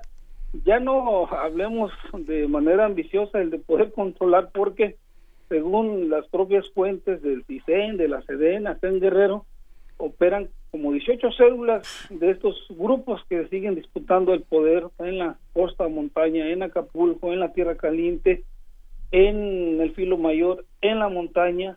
Y, y bueno, esta es una interrogante a casi dos meses del nuevo gobierno que encabeza Héctor Estudio Flores, es eh, cómo va a lograr eh, o cuál va a ser, eh, qué mecanismos eh, logrará el gobierno estatal, obviamente con el apoyo del gobierno federal, este someter por lo menos a la gran mayoría de estos grupos que acosan, que hostigan, que siguen extorsionando, si- siguen pidiendo la cuota. Está el alcalde de Altamirano, este Bocho Duarte, Ambrosio Soto Duarte, eh, conocido empresario del transporte, eh, conocido pues acaudalado en Tierra Caliente, que ha denunciado también pues de estos famosos cobros, ¿no? De, de cuota, ¿no? De tres millones para arriba. Y bueno, esa es la, eh, por lo menos la expectativa y con una eh, eh, una iniciativa que están, que están planteando de el- la insistencia en este mando único que pues ha venido también con esta eh, insistencia del gobierno federal, pero que no ha logrado los resultados que se esperan, por lo menos a corto plazo. Aquí en Guerrero eh, sigue todavía eh, una circunstancia muy complicada a partir de los hechos de Ayotzinapa, siguen operando en igual a los Guerreros Unidos, siguen operando los grupos eh, mal llamados de la delincuencia organizada, inclusive en Acapulco y en el propio Chilpancingo, donde día a día pues eh, hay desollados, hay de estos asesinatos que lamentablemente en plena temporada navideña pues eh, preocupa y ocupa la atención de, de todos, ¿no? Las y los guerrerenses, ¿no? Además de que pues es evidente que las autoridades han sido rebasadas por la delincuencia, por la inseguridad que le está eh, pegando duro aquí a Guerrero. Oye, eh, Víctor Hugo, en la frontera con Michoacán, a partir de, de que Salvador González, eh, la tuta, fue capturado, Salvador Gómez, ajá. eh, Sí, eh, sí, desapareció- ¿desaparecieron los caballeros templarios? Lo que pasa es que aquí en, en Guerrero están eh, células, ¿no? Algunos, en algunos pueblos prevalece y según las denuncias y según los reportes también de las propias autoridades y según estos narcomensajes y según estos amagos que ya ahora lo hacen modernamente también por internet, pues son células, ¿no? O sea, en algunos pueblos eh, con mayor presencia, con otras menos, pero son células, ¿no? Entonces estamos aquí este, enfrentando en Guerrero, eh, pues ahora sí que no sé si sea válida la expresión, pero es un- una especie de guerra de guerrillas, pero lamentablemente desde la delincuencia organizada, donde de repente en un, en un municipio casi está partido, en un pueblo están partidos hasta en familias, y unos se reclaman de un grupo, otros se reclaman de otro grupo, y pues siguen así este surgiendo más células, ¿no? Aunque bueno, hay que decirlo, en la región de la Tierra Caliente siguen prevaleciendo los más los grupos más fuertes, Guerreros Unidos, el cártel, eh, este también muy conocido, eh, el, de la- el de los Caballeros Templarios, el- obviamente de la familia, el cártel de la eh, Jalisco Nueva Generación también y eh, alguna eh, presencia de otros grupos como el de los llamados rojos, que es un una eh, uno de los de las reminiscencias de los Beltrán Leiva que también eh, por mucho tiempo se estuvieron estuvieron disputándose inclusive su presencia y predominio en los municipios tanto de la zona norte como los que colindan con la sierra del filo mayor del estado de Guerrero y, y el filo mayor alcanza eh, pueblos enteros de la tierra caliente, por ejemplo, de lo que es Coyuca de Catalán, Las Ollas, todas estas comunidades, eh, La Laguna, que pues han sido también en estos últimos años pues eh, territorios eh, donde se han desarrollado cruentas eh, y lamentables eh, enfrentamientos y donde pues se ha tenido ya a cientos de desplazados que ahora están los encuentras en Ayutla, en la Costa Chica, los encuentras en Chilpancingo porque se han visto obligados a abandonar sus pueblos, sus tierras, eh, porque pues ahí los grupos eh, pues no no les dan otra opción. O te suman o te sumas, te integras o colaboras o simplemente eh, la gran parte, la gran mayor parte de los casos que hemos escuchado aquí en la prensa, en la radio Universidad en Guerrero, pues simplemente este la mayoría de ellos pues son eh, privados de la vida, no asesinados y solamente algunos logran eh, el desplazamiento a tiempo, no salir de sus pueblos lamentablemente por y ante la inseguridad, ¿no? Y que pues sigue pegando acá en, en muchos de estos eh, pueblos también que están al margen del río Balsa, ¿no? Para llegar, por ejemplo, al asunto de Carrizalillo, ¿no? Donde también se da una fuerte disputa por eh, la, la extorsión a estas empresas mineras extranjeras que pues siguen eh, trabajando, pero con este este famoso costo-beneficio de la seguridad que entre comillas les proporcionan estos grupos, ¿no? Pero, eh, Víctor Hugo, lo, lo decía Sí. Benito hace un momento, no, no es algo nuevo, digamos, es algo que viene desde los 70, el, el problema de la violencia en Guerrero, el problema de la falta de gobernabilidad en Guerrero. ¿Qué, ¿Cómo se, fue, se ha ido tolerando? ¿Qué es lo que ha ido pasando? Porque, porque de alguna manera antes se podían hacer cosas. Eh, ahorita Guerrero me parece que está en un momento más crítico que nunca, o no sé qué te parezca a ti. Bueno, es un foco rojo del país, ¿no? Como otras entidades. Eh, es evidente que en Guerrero se ha recrudecido, sobre todo porque hoy las prácticas son distintas. En los 70 sí, con la guerra sucia, sí, con eh, el combate a, a los y la propia este, criminalización de toda la lucha de Lucio Cabañas, de los copreros, de muchas organizaciones sociales, los cafeteros, los caficultores acá en, en la Sierra de Atoyac, por decirlo, eh, entre otros movimientos sociales, pero eh, era en otro tenor. Y después, en los ochentas, sí, eh, esto no es nada nuevo, pues gran parte de la población en Guerrero, pues al no tener opciones, al no tener precio en los cultivos, pues se ha dedicado por tradición precisamente a la siembra, a la cosecha de la goma de opio, ¿no? Que esto, pues simplemente hoy se confirma con los datos que da el gobierno federal, que somos ya en Guerrero el primer lugar, inclusive los primeros lugares a nivel mundial de la producción de la goma de opio. Eh, esto no es este, algo nuevo, como lo dices, pero ahora son otras prácticas, ahora eh, se- antes eh, aquí la gente decía, inclusive reconocía que muchos pueblos surgieron eh, y fueron eh, progresando, pues había circulante, había dinero, por ejemplo en Altamirano, había en otros pueblos del filo mayor, pero ahora la gente está empobrecida, ahora la gente está eh, secuestrada, pueblos enteros secuestrados, porque son otras prácticas, ¿no? Ahora es la extorsión, ahora es el secuestro, ahora es el cobro de piso, ahora es el control del transporte, ahora es el control eh, de muchas de estas esferas, también de la actividad pública municipal, que en otros momentos pues era impensable que la delincuencia organizada eh, buscara o reclamara espacios ya de manera, de manera directa en los ayuntamientos, ¿no? Y de eso tenemos muchos ejemplos aquí en Guerrero. Claro, y, y ahí entra una pregunta difícil, ¿no? Se han mencionado otros casos, los estábamos mencionando justo ahora, Víctor y, y el asunto es que no hay respuesta, no hay como una verdad, ¿no? Nos quedamos siempre sin saber qué es lo que ocurrió realmente, por qué están ocurriendo estas cosas, y, y yo me pregunto ya para despedirnos, ¿qué es lo que pasa cuando no recibimos una respuesta durante tanto tiempo? ¿Qué, ¿Qué pasa después de todo eso? Eh, pareciera ser que el gobierno le apuesta a que venga el olvido, como el caso de Yotzinapa. Pero nos hemos dado cuenta de que el olvido no llega. Y lamentablemente no llega ni a corto ni a largo plazo se ve, al contrario, se siguen registrando pues muchos de estos acontecimientos, ¿no? Eh, en toda la entidad, ¿no? Ya no se salva ninguna región y la gente pues está pues replanteándose muchas cosas, ¿no? Aquí, por ejemplo, paradójicamente están miles de policías federales que son utilizados para reprimir el movimiento social, a los maestros, a los estudiantes y paradójicamente pues la gobierno es desarmar a las policías comunitarias, a las pocas policías comunitarias que quedan, eh, este sistema de justicia comunitario que pues ha sido adoptado por un- pueblos enteros ante esta desesperación. Y tú ves allá en la Costa Chica, en San Luis Acatlán, en Ayutla, en Tecuanapa, en San Marcos, por mencionar, pues la policía se, eh, es comunitaria o por lo menos es la que pues, le, eh, le confían la seguridad y la confianza de sus comunidades, ¿no? Y otras más en otros municipios, pero es lo menos en Guerrero que, o, digamos de lo poco que va quedando también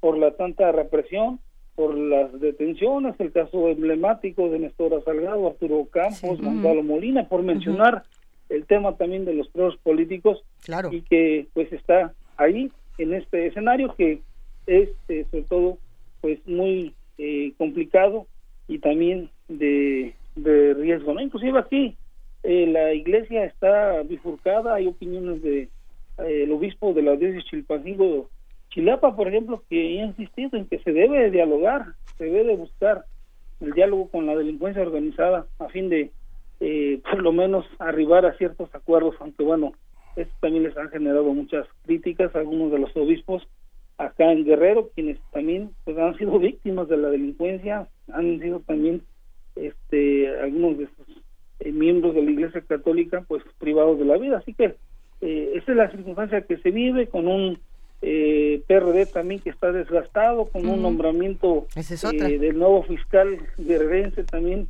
muy cuestionado, Javier Olea Peláez, y que, bueno, ustedes conocen bien de, este eh, antecedente del propio Olea Peláez, este cuestionado abogado, pero que pues aquí sigue la interrogante en manos de quién está la Administración y Procuración de Justicia en Guerrero, un presidente del Tribunal Superior de Justicia impuesto eh, simplemente por el acercamiento el padrino eh, pues el padrino político como se dice pero aún pues hay muchas cosas que están aquí este quedan pendientes en lo que se esperaba en este nuevo gobierno de Héctor Astudillo Flores Víctor Hugo Güences, jefe del Departamento del Área de Radio y Televisión de la Universidad Autónoma de Guerrero, te mandamos un gran abrazo y te agradecemos inmensamente estar esta mañana con nosotros. Bien, pues a ustedes, Luisa y a Luisa Iglesias, a Benito Taibo, Juana Inés de esa, pues muy apretado este resumen, pero de manera general es lo que podemos de repente así comentar eh, tantos eh, tantos casos de toda la circunstancia que pues hoy impera en Guerrero, lamentablemente en estos últimos días eh, son días también de, de, por lo menos de esperanza, ¿no? Que sigue después de eh, estos acontecimientos. También por acá buscamos la luz, buscamos la salida, y que pues ojalá realmente el gobierno federal, Enrique Peñanito, pues voltee a Guerrero porque la, las cosas cada día cada día más complicadas, ¿no? Y hablamos de tantos casos que están registrando en toda la entidad guerrerense. Te mandamos un enorme abrazo, Víctor Hugo. Igualmente, gracias, buenos días. Gracias. Hasta luego, buen mil día. gracias. Hasta luego. Primer movimiento. La vida en otro sentido.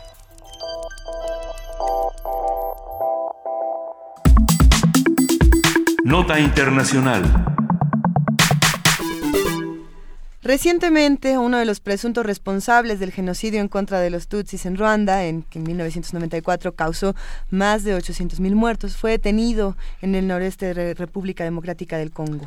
En la actualidad no se ha determinado juzgar a los culpables de aquellos delitos. Sin embargo, el Tribunal de Ruanda ya ha dictado su sentencia número 45, que también es la última, pues ha llegado la clausura de dicho tribunal. Aunque ese no fue el único organismo creado para juzgar a los responsables de las más de 800.000 muertes causadas en 100 días del asesinato, sí se convirtió en el primer tribunal internacional para emitir un juicio sobre el genocidio. Luego de las violaciones masivas de derechos humanos cometidas en Ruanda, el Consejo de Seguridad de Naciones Unidas estableció dos tribunales penales internacionales en mayo de 1993 y noviembre de 1994 con el propósito de juzgar a los responsables de dichas violaciones ante una jurisdicción internacional. Uno de sus logros fue que cuatro años después de las matanzas, Jean-Paul Akayesu, exalcalde, fue declarado culpable de nueve cargos de genocidio y crímenes contra la humanidad.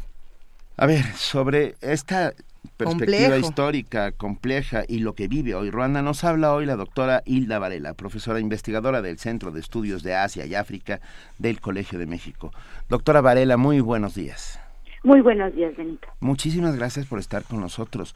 Por, Un placer. ¿Por qué se dan terminadas las labores del Tribunal eh, de Ruanda si todavía no está aclarado eh, del todo el- este genocidio que ha marcado la historia de la humanidad sin lugar a dudas? Sí, bueno, allí hay múltiples factores que intervienen. Un aspecto que es muy importante subrayar es el hecho de que el gobierno maneja que las, las únicas víctimas del genocidio fueron tutsis.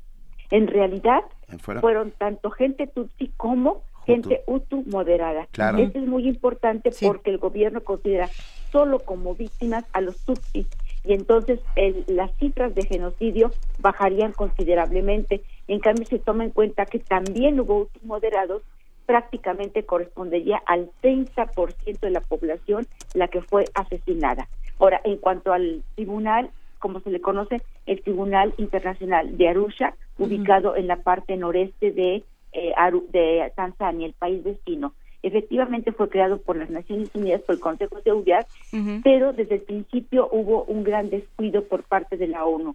Por ejemplo, a pesar de que se hablaba de eh, más de 140 mil casos, un, ver- un caso verdaderamente insólito de posibles enjuiciables, eh, solamente se otorgó 7.5 millones de dólares e incluso se afirma que estos nunca llegaron por completo.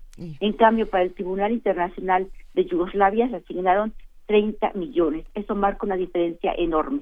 Por otro lado, cuando se, se decidió crear el Tribunal Internacional de Arusha, el gobierno de Ruanda apoyó la iniciativa porque pensó que iba a ser un tribunal distinto, pero cuando se enteró que iba a ser con jueces internacionales de reconocido eh, de reconocida experiencia en esta clase de, de casos. Por otro lado, que iba a ser eh, llevado a cabo fuera del territorio de Ruanda. Y tercero, que in- no, compren- no, no eh, comprendía la pena de muerte como pena máxima. En ese momento el gobierno de Ruanda retiró al 100% su apoyo y esto hizo que se obstaculizaran los trabajos del, del Tribunal de Arusha.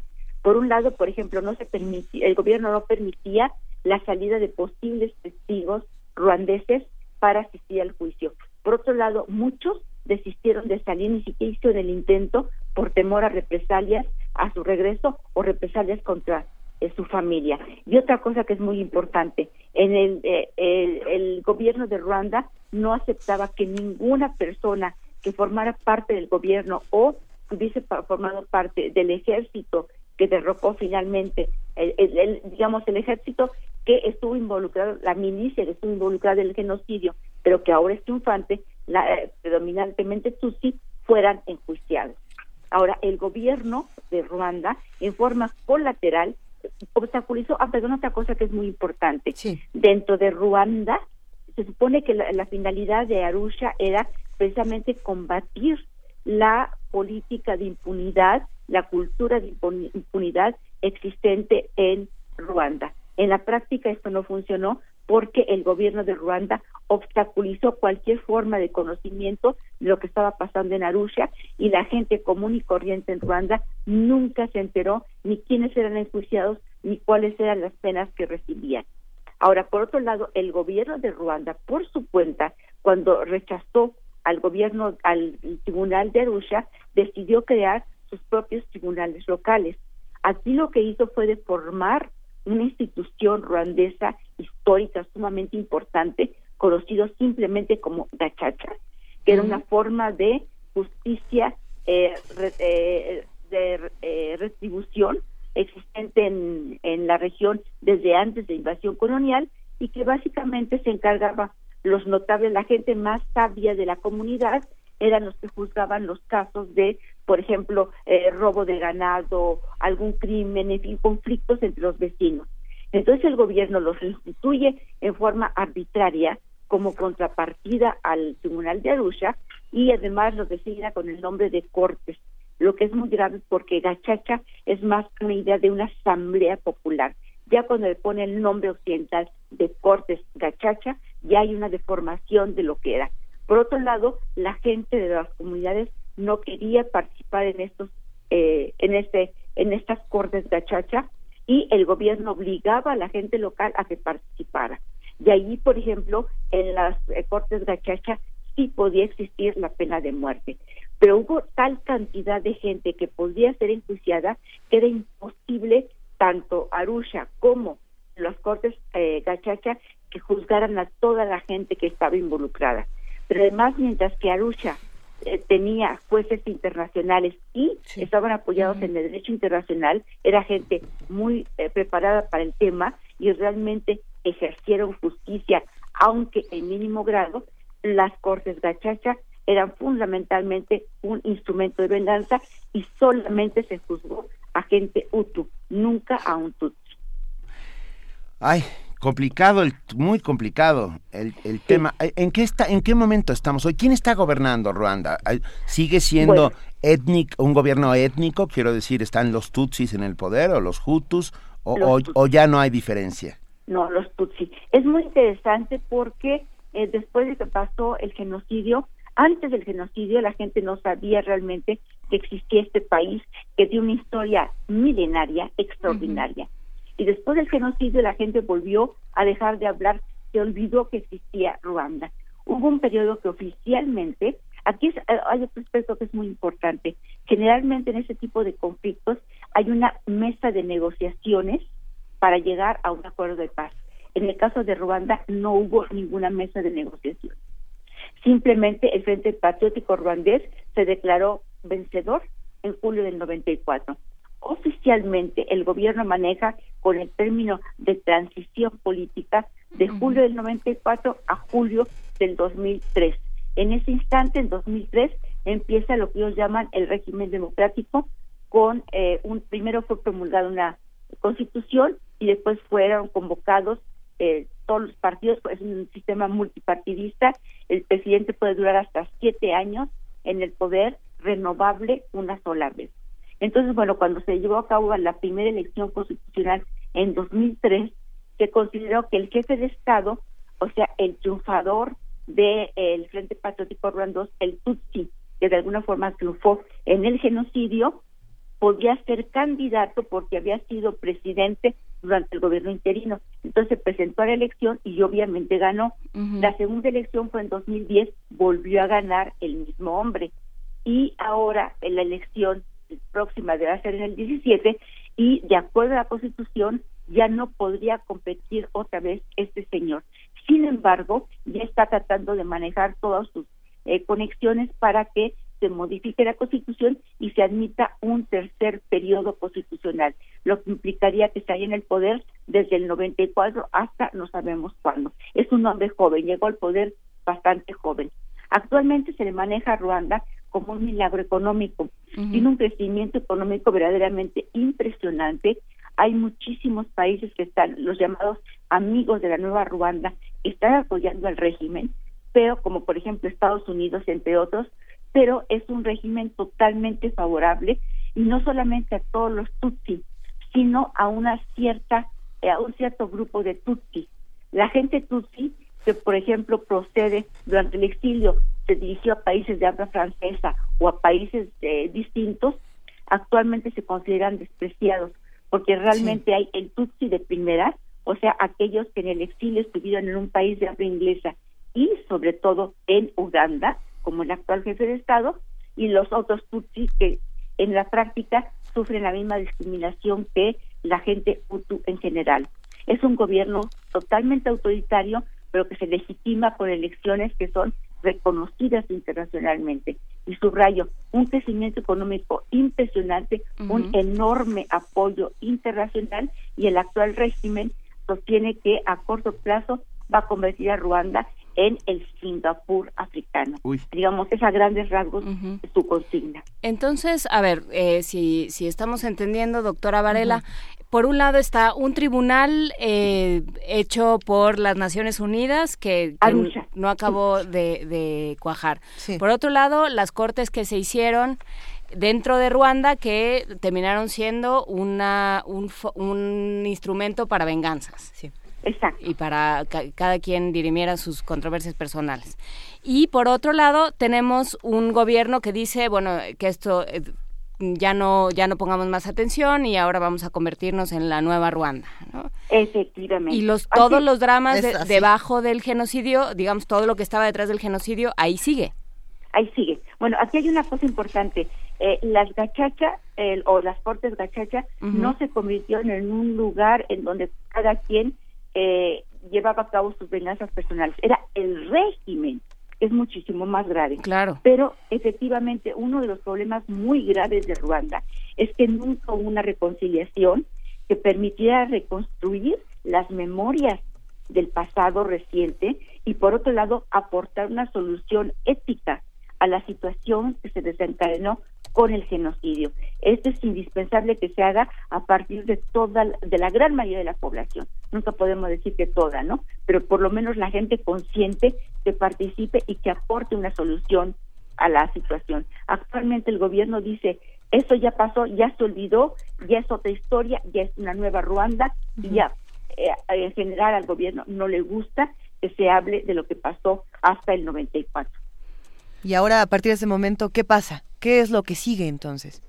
¿Qué es lo que sigue? Bueno, por un lado, eh, yo subrayo, se considera a nivel internacional como un gobierno eh, muy estable, eh, con un crecimiento económico muy bueno, obviamente muy cercano al capitalismo. Además, creó el presidente, estoy hablando de memoria, no recuerdo el nombre exacto, pero el presidente creó un grupo de eh, personalidades internacionales encargadas de encontrar financiamiento a nivel internacional para los distintos proyectos que tiene Ruanda actual, el gobierno de Ruanda actualmente. Una de las personas que toma parte de ese cuerpo de, de personalidades es eh, eh, Tony Blair, el primer, el ex primer ministro de Gran Bretaña. Solamente hay un ruandés, todos los demás son extranjeros. Entonces lo que están, eh, están, están haciendo en Ruanda son precisamente intereses transnacionales, compañías transnacionales altamente productivas y esto está provocando crezca en una forma muy importante la economía. Pero internamente hay una tremenda desigualdad eh, económica, social, política. Por un lado está la clase privilegiada y por otro lado, lado la gran mayoría de la población y allí es independiente realmente de la pertenencia étnica. La gente pobre puede ser tanto Tutsi como Hutu aunque el gobierno esté en manos de la gente tutsi. Eso. Bien, pues tendremos que seguir, tendremos que seguir de cerca lo que suceda en Ruanda. Sigue siendo una cicatriz en medio de África, sin lugar a dudas. Este, ya no sé si, porque también es genocidio y es etnocidio, ¿no? Tenía que ver con etnias, eh, doctora sí, Con etnocidio, sí, también. Pero sí. Por favor. Sí, no, yo lo que pienso es que aquí hay que subrayar que no fue solamente una matanza contra Tutsi. No, no, de acuerdo. Un problema político fundamentalmente. Por, supuesto. Ese es el eh, Fue étnico, político y casi casi de limpieza social. Exacto. Y que no se ha resuelto, porque Es, o sea, porque que la nota sea que se acabó el tribunal, uno pensaría que se acabó por, o que, que ya se dio por clausurado, por, pues porque ya se resolvió algo. Pero si todos los factores que intervinieron en el genocidio siguen ahí, ¿qué, qué se puede esperar? Que, que Ruanda crezca eh, a pesar de su gente. Claro, no, además hay muchas personas que cometieron, que participaron en el genocidio, sobre todo dirigentes que están en el exilio y que viven muy bien. Muchas veces, por ejemplo, han sido denunciados en Suiza o en Francia que la gente, hay muchísima diáspora ruandesa y los ruandeses reconocen y dicen de repente, bueno, tal señor que está aquí viviendo en esta ciudad francesa fue uno de los genocidas. Es un criminal criminal de guerra. Sí, criminales de guerra. Y los algunos los han, los han sometido a juicio corte de acuerdo al derecho internacional. El genocidio es un crimen de lesa humanidad y es perseguible en cualquier parte del mundo y no caduca nunca el crimen de genocidio. Doctora Irla Varela, profesora investigadora del Centro de Estudios de Asia y África del Colegio de México y colaboradora de Primer Movimiento, millones de gracias por estar siempre con nosotros. Hasta en sus vacaciones, muchísimas Hasta en sus vacaciones, millones. De verdad. un enorme abrazo, doctora. Igualmente, y bueno, ya saben, con todo gusto participo con ustedes. Lo sabemos, muchísimas gracias. Primer movimiento. Donde todos rugen, el puma ronronea.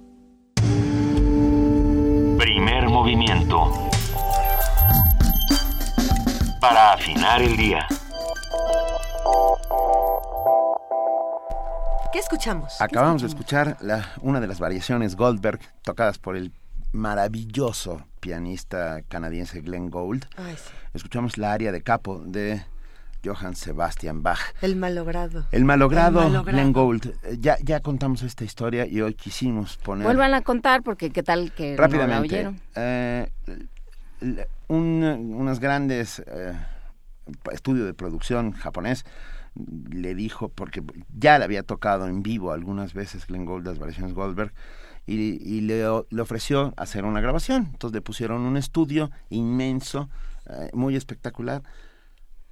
El caso es que durante un mes estuvo, él llegaba, tocaba dos, dos, Dos- dos teclas y se iba, no estaba inspirado. Pues sí. Y entonces, bueno, estaban desesperados los japoneses. Hasta que llegó un día, se le echó completa las variaciones y le dijeron, toma dos. Y cuando se lo dijeron ya estaba en la esquina. Un hombre eh, con una personalidad esquiva, rara, atormentada, el malogrado lo llaman. Nunca volvió a dar conciertos a partir de ello, pero bueno, nosotros tenemos esta, esta espléndida grabación. Hay, hay videos, también hay está el video, libro, el está. librazo de Thomas Bernhardt que pueden conseguir, el malogrado que está, si no me equivoco, en donde, en donde está en anagrama, ¿verdad? Se puede conseguir en anagrama el malogrado. Thomas Bernhardt está en anagrama, sí. Tiene que. Y, y bueno, vale la pena conocer a este personaje bellísimo y fascinante, sin duda. Nos vamos a una pausa. Primer movimiento. Donde la raza habla.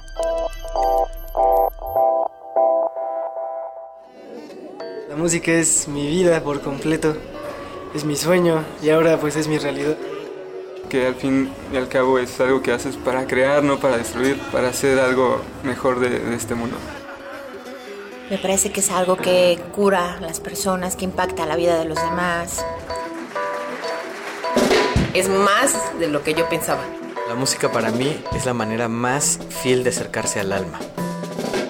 Sí, es euforia, es emoción, es como sentir que estás viva. Es libertad. Yo creo que es lo más cercano a volar. Miocardio, la génesis del sonido. Un viaje que te llevará al corazón de la música. Martes y jueves a las 15 horas por el 96.1 de FM, Radio UNAM.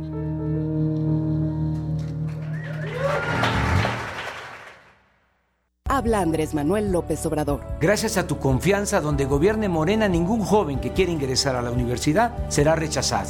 Y en el Distrito Federal, donde somos mayoría, no habrá aumentos de impuestos. Cuando Morena triunfe en la República, nadie se quedará sin trabajo, como lo hizo el presidente Roosevelt en Estados Unidos. Combatiremos la corrupción que nos ha llevado al despeñadero. Y si por ser honesto, por actuar con responsabilidad social y luchar por la vía pacífica me acusan de populista, que me apunten en la lista. Morena es la esperanza de México.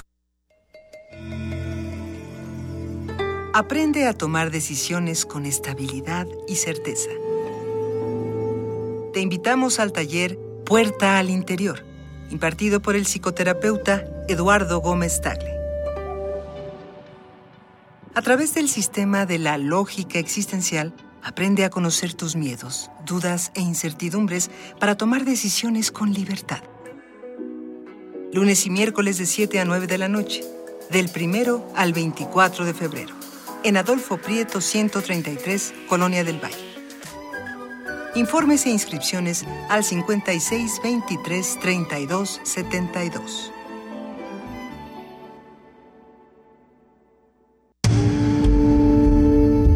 Primer movimiento. Información azul y oro. Son las 9 de la mañana en punto. Nos vamos a nuestro siguiente corte informativo con nuestra compañera y amiga Elizabeth Rojas. Bienvenida de nuevo, Elizabeth. Hola Luisa, Juana Inés. Buenos días de nuevo. Buenos días de nuevo.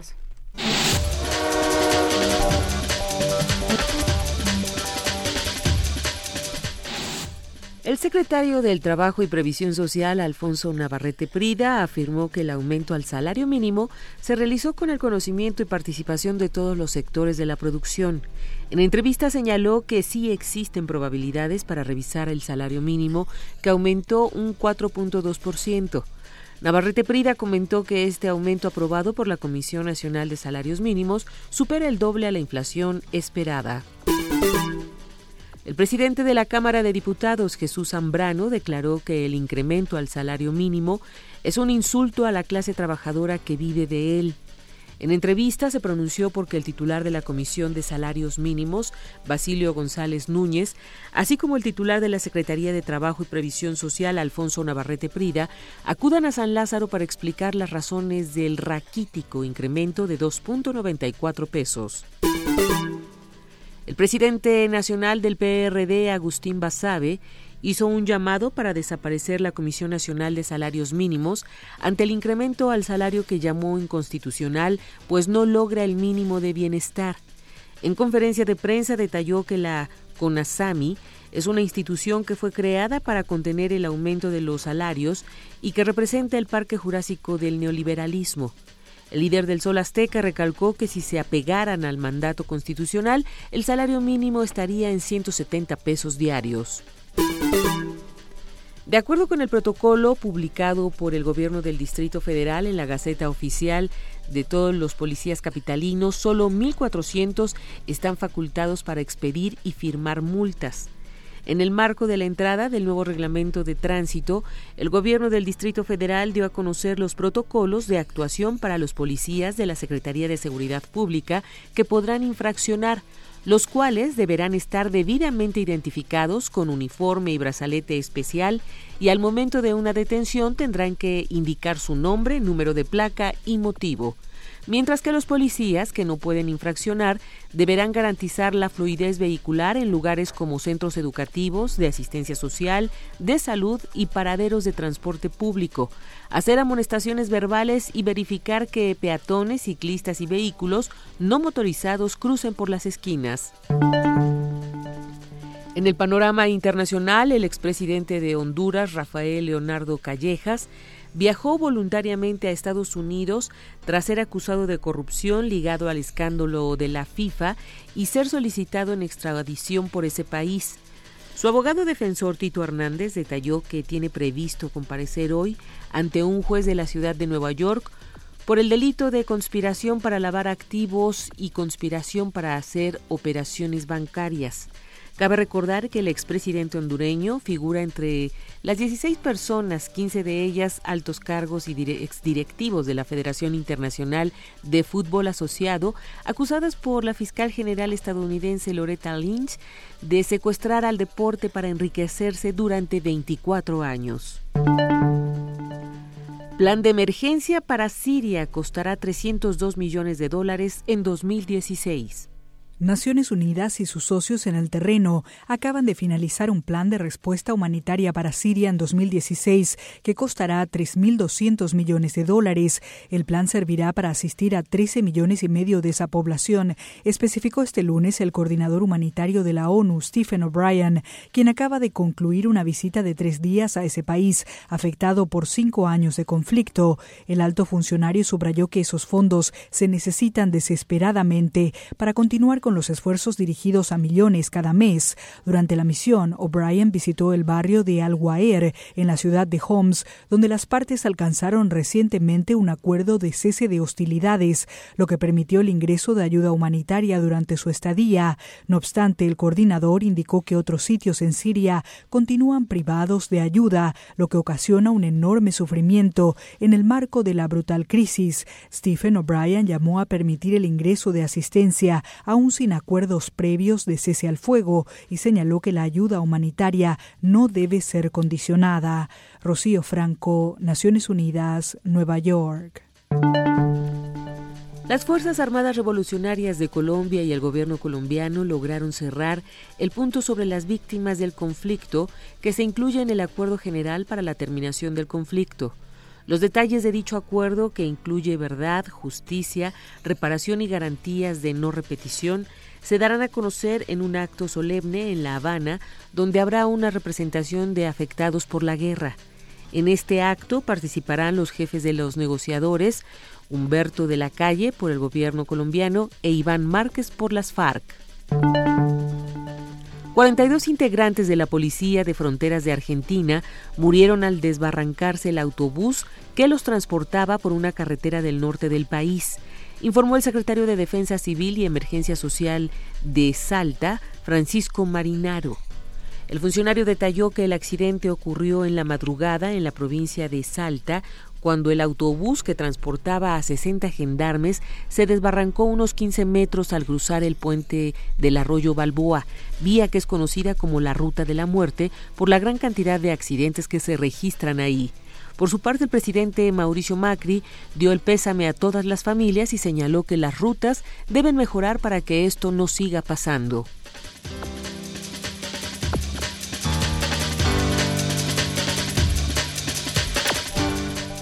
Muchísimas gracias Elizabeth Rojas por este corte de las 9 de la mañana. Nos escuchamos mañana, que tengas un gran día. Igualmente para ustedes, hasta luego. Gracias. gracias, hasta luego.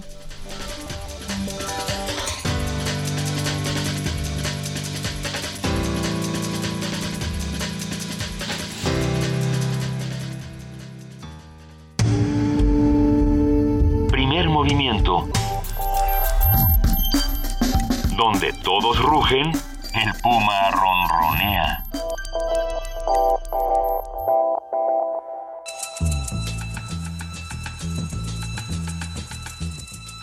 Es hora de poesía necesaria.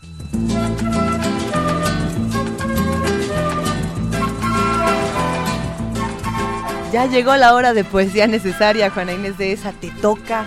Pues me toca y la verdad es que que hay que reírse un poquito, ¿no? Por favor, un poco de risa nos vendría muy bien. Por favor, y entonces de del célebre compositor, como dirían nuestros amigos de Lelutier, del, del célebre poeta Guisopete de Paropillo, que algunos dicen que se llama Alonso Núñez, pero no lo sabemos. La fábula de la esforzada hormiga Gertrudis, de cómo tomó las armas contra el antojadizo elefante Mandamás y de los increíbles hechos que entonces ocurrieron. Es una obra de Guisopete de Paropillo. En compactos batallones se reúnen las hormigas. Llevan sables y lanzones y unos cascos con sus ligas. Toman eso la palabra Segismundo de, Insectonia y con voz algo macabra dice a toda su colonia. Cuando venga el elefante, subirán corriendo a él. Mas no duden un instante o las pisa el monstruo aquel. Hoy el príncipe la cita y les habla de este modo pues la reina, pobrecita, no se siente bien del todo. Ya ha vivido casi un año sin salir de su aposento. Tal la tiene el mucho daño que provoca el esperpento. Y es verdad que un matador, manda más, llamado el vil, se revuelca con furor sobre el sótano insectil. Gozo entonces del placer, asegura el insolente, de mirarlas fallecer aplastadas totalmente. Y transcurren las semanas sin que deje este bribón de venir por las mañanas a causar la destrucción. El sonido del tambor a las tropas desanima. El enorme destructor por la selva se aproxima. Y se lanzan todas ellas contra el bruto, de tal suerte que unas quedan viendo estrellas y otras topan con la muerte. Solo algunos soldadillos han montado por la trompa y le pican los carrillos, las orejas y la pompa. Y lo tachan de tarugo, de diabólico y de feo, mas no siente aquel verdugo ni siquiera un hormigueo. Luego mueve la criatura su panzota y su cabeza, y los bichos de esa altura van a dar a la maleza. Son en balde sus esfuerzos, dice riendo el criminal, y aunque vuelvan con refuerzos, triunfaré de modo igual. Algo ocurre, sin embargo, en la nuca del bobote. Una hormiga va a lo largo de la arruga del cogote. Y le gritan a la chica los insectos del lugar, ¡Estrangúlalo, primica! ¡No lo dejes respirar! Se retira el vencedor del terreno de batalla y se acuesta a su sabor bajo un árbol de gran talla. Cuando nota la guerrera que el coloso se ha dormido, cruza el cuello a la carrera y se mete en el oído y recorre un tramo hueco pensativa como nunca, pues le agrada mucho el eco de la cueva o espelunca. De seguro el cabezota brincará del blando lecho si le canto alguna jota en que alcanzo el do de pecho. De Gertrudis debo honrar que es bonita y de buen talle, pero en esto de cantar, más conviene que se calle. Y dispara la soprano un berrido de ultratumba, que en la cholla del fulano como pólvora retumba.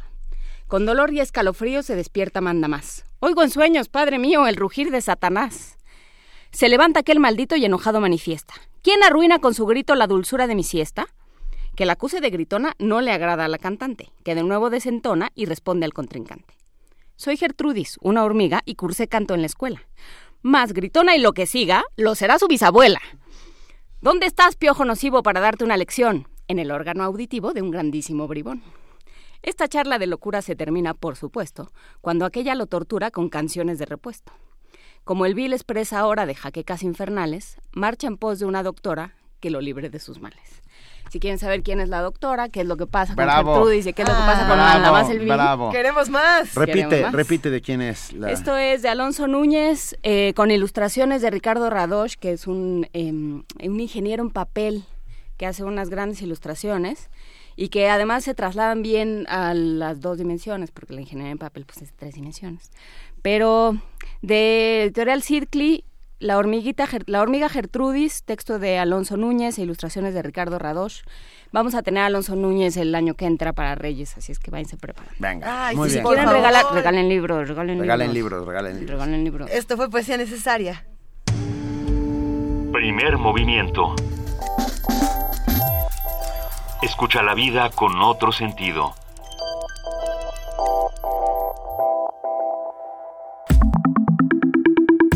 La mesa del día.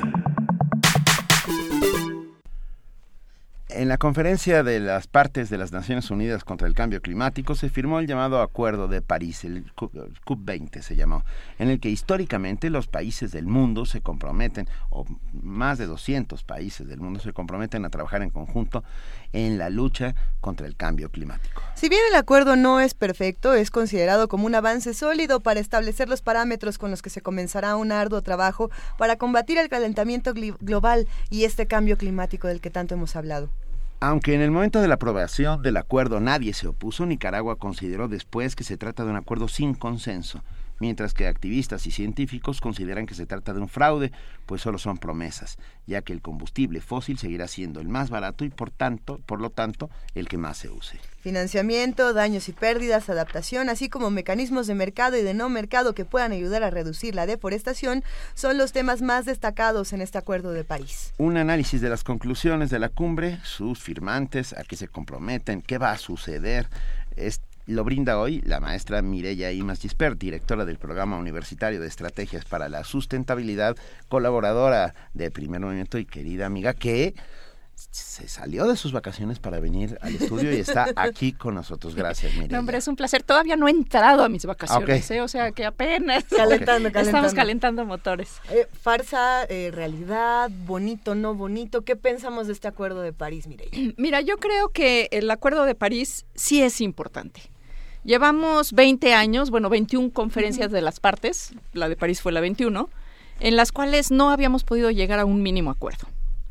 Y finalmente hoy eh, no solo hay un acuerdo, que bueno, ahora lo iremos desbrozando un poquito más, pero hay un acuerdo, lo firman eh, 195 países y en este acuerdo hay un compromiso y un reconocimiento de la responsabilidad que tenemos los humanos eh, en el cambio de las condiciones climáticas del planeta. Eso creo que yo, yo creo que a estas alturas es lo más importante, que ya se firmó, ya se reconoció y se entiende perfectamente cuál es el proceso. En las últimas COPs incluso estábamos debatiendo si había o no había cambio climático esa es la- y, de quién, y que de quién era el culpable y entonces a quién le echábamos la culpa y, y bueno, y mientras tanto las Islas Marshall, Tuvalu empezaban a desaparecer bajo el agua. Entonces yo creo que este punto es muy importante.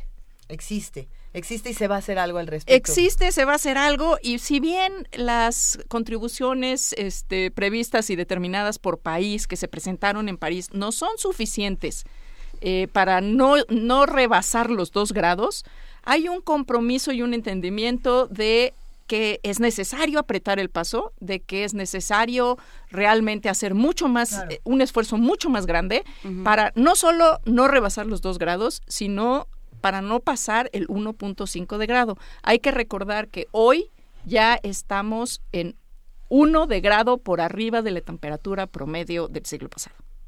Que, eh, ok, entonces la lógica es no pasar de medio más. La, la, la, la idea, La lo idea. ideal sería no pasar de medio más. Las consecuencias del 2 eh, pues pone en riesgo muchos, muchos países pequeños, sobre todo insulares, y muchas costas de muchos países este, no tan pequeños como inclusive los Estados Unidos. Pero ¿se puede, Mireya?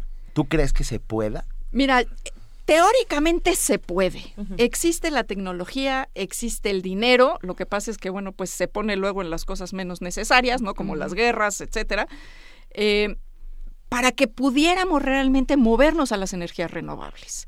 Seguimos atorados en el petróleo, hay una fuerza económica muy poderosa que está anclada en el petróleo y por supuesto si esperamos que el mercado corrija el tema solo grabándolo, grabando los, los combustibles fósiles, esto es decir, elevándoles los impuestos por el daño ambiental o este a la salud que provocan, pues no lo vamos a lograr. Necesitamos hacer un cambio de mentalidad en ese sentido y realmente, mira, por ejemplo, eh, China, que es uno de los países más contaminantes del mundo actualmente, es quizás el primero, el segundo, se debate ahí con Estados Unidos, claro que tiene muchísima más población que los Estados Unidos, pero inteligentemente ellos han decidido hacer una apuesta por las renovables. ¿Desde dónde? ¿Cómo se hace este tipo Desde el Estado. Desde el Estado. Una decisión de país en donde Claro, ahí es un poco más fácil que en otros países, desde luego. Por pero, su sistema político. Por el sistema político, este, que no vamos a discutir.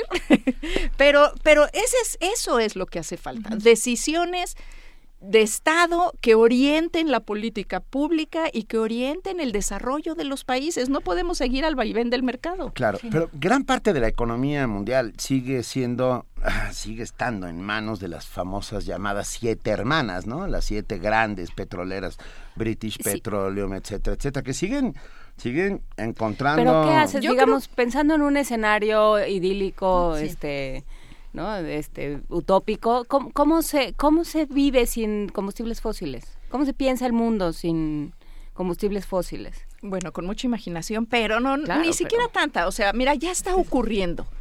Ya está, las tecnologías ya están. Eh, el tema de la energía solar ya está. El tema de la eólica ya está. El tema de la mariográfica ya está. El tema de la hídrica eh, en continentes ya está. Eh, de hecho, el, asunto tecnológico, o sea, realmente podemos mejorar muchísimo como incluso se ha mejorado en otras tecnologías como la propia petrolera. O sea, no es lo mismo el carbón que se quemaba en, a finales del siglo antepasado que en la actualidad el uso que le damos al petróleo. Pero, pero ya están las tecnologías ahí. Lo que hay que hacer es meterle dinero y lo que hay que hacer es que los estados incentiven la incorporación de estas tecnologías en detrimento de seguir utilizando el petróleo. Por ejemplo, México todavía habla de que pues eh, acabamos de encontrar nuevos yacimientos. ¿Como, para, ¿Como para qué? Eh, ¿Como para qué? Porque además ya no vale nada. Exacto, déjalos ahí enterraditos, ¿no? En el fondo del océano o en el fondo de la tierra, donde quieras, pero o sea, hay este doble discurso, porque México además incluso se promociona como un país muy proambientalista, un país muy pro eh, reducción de las emisiones y de hecho los negociadores mexicanos no lo hicieron nada mal en París. Eh, son piezas clave en las ¿Mandamos discusiones. a los del Partido Verde o a quién mandamos? No, no, no. A ver. No, bueno, Es pero serio. son ecologistas, ¿no? Bueno, mira, eh, por nombrar este un par de personas, estuvieron Rodolfo Lassi, que es una persona muy conocedora, y Amparo Martínez, y Betina Bujeda, que también son personas que se han dedicado a eso toda su vida, que conocen muy bien este eh, los procesos, las opciones y, y la historia de las COP, ¿no? Entonces, em, mira, de verdad necesitamos cambiarnos el chip. Ese es el tema. Si seguimos pensando que el desarrollo es igual a dinero, a coche, a vialidad, a movilidad ah, de extremo, ¿no? Estar viajando de un país a otro. Este, es- ese problema no, no lo vamos a resolver. Tenemos que cambiar las formas en las que hacemos las cosas, tenemos que cambiar la cotidianidad. México tiene un grave problema de deforestación. Es una de las grandes fuentes de emisiones de CO2 a la atmósfera, porque no solo es lo que emites al, al si quemas o eh, eh, utilizas esa, esa madera como leña, etcétera, sino lo que dejan de absor- absorber esos bosques. Entonces, bueno, tenemos ahí un gran issue que no está puesto en la mesa. México no ha puesto a ver qué vamos a hacer con la deforestación en el país, ¿no? Digo, más allá de los anuncios del verde que son dramáticos, este El verde es dramático. el verde es dramático. Sí, es un verde muy poco verde. Este, ¿qué, ¿Qué vamos a hacer con la deforestación? ¿No? ¿Qué vamos a hacer con el México es y lo hemos comentado ya en varias ocasiones en este espacio un país privilegiado en términos de posibilidades de uso de energías renovables. Digo, si Alemania puede poner energía solar, México también.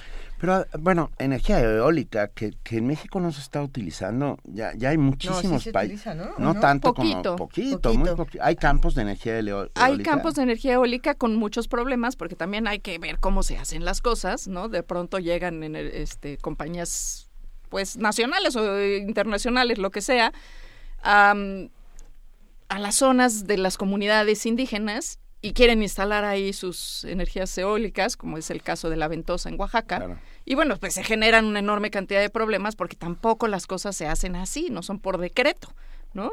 Hay, hay que sumar y hay que incorporar a las comunidades y que ellas realmente sean las que participen de estos procesos y de este beneficio, si tienen esa, ese potencial en su territorio, que sean ellas las beneficiadas, ¿no?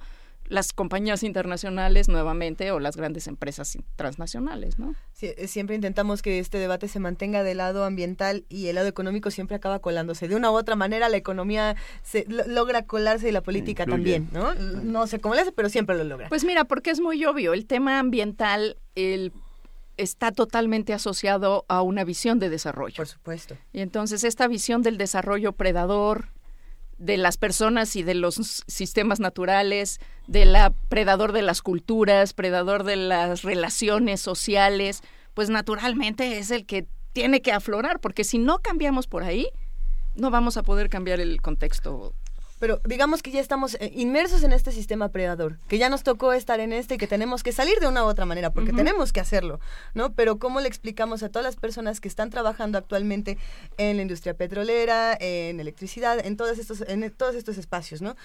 ¿Cómo les decimos, hay que darle la vuelta a esto y ustedes qué van a hacer? O de qué van a comer. Porque ese es uno de los debates que siempre está sobre la mesa, ¿no? No, no cambiamos los sistemas, no cambiamos la manera en la que sacamos las energías porque todas estas personas se dedican a eso que yo no, o sea, uno podría no defenderlo y decir, bueno, yo no estoy de acuerdo que lo hagan, pero ¿qué hacemos entonces?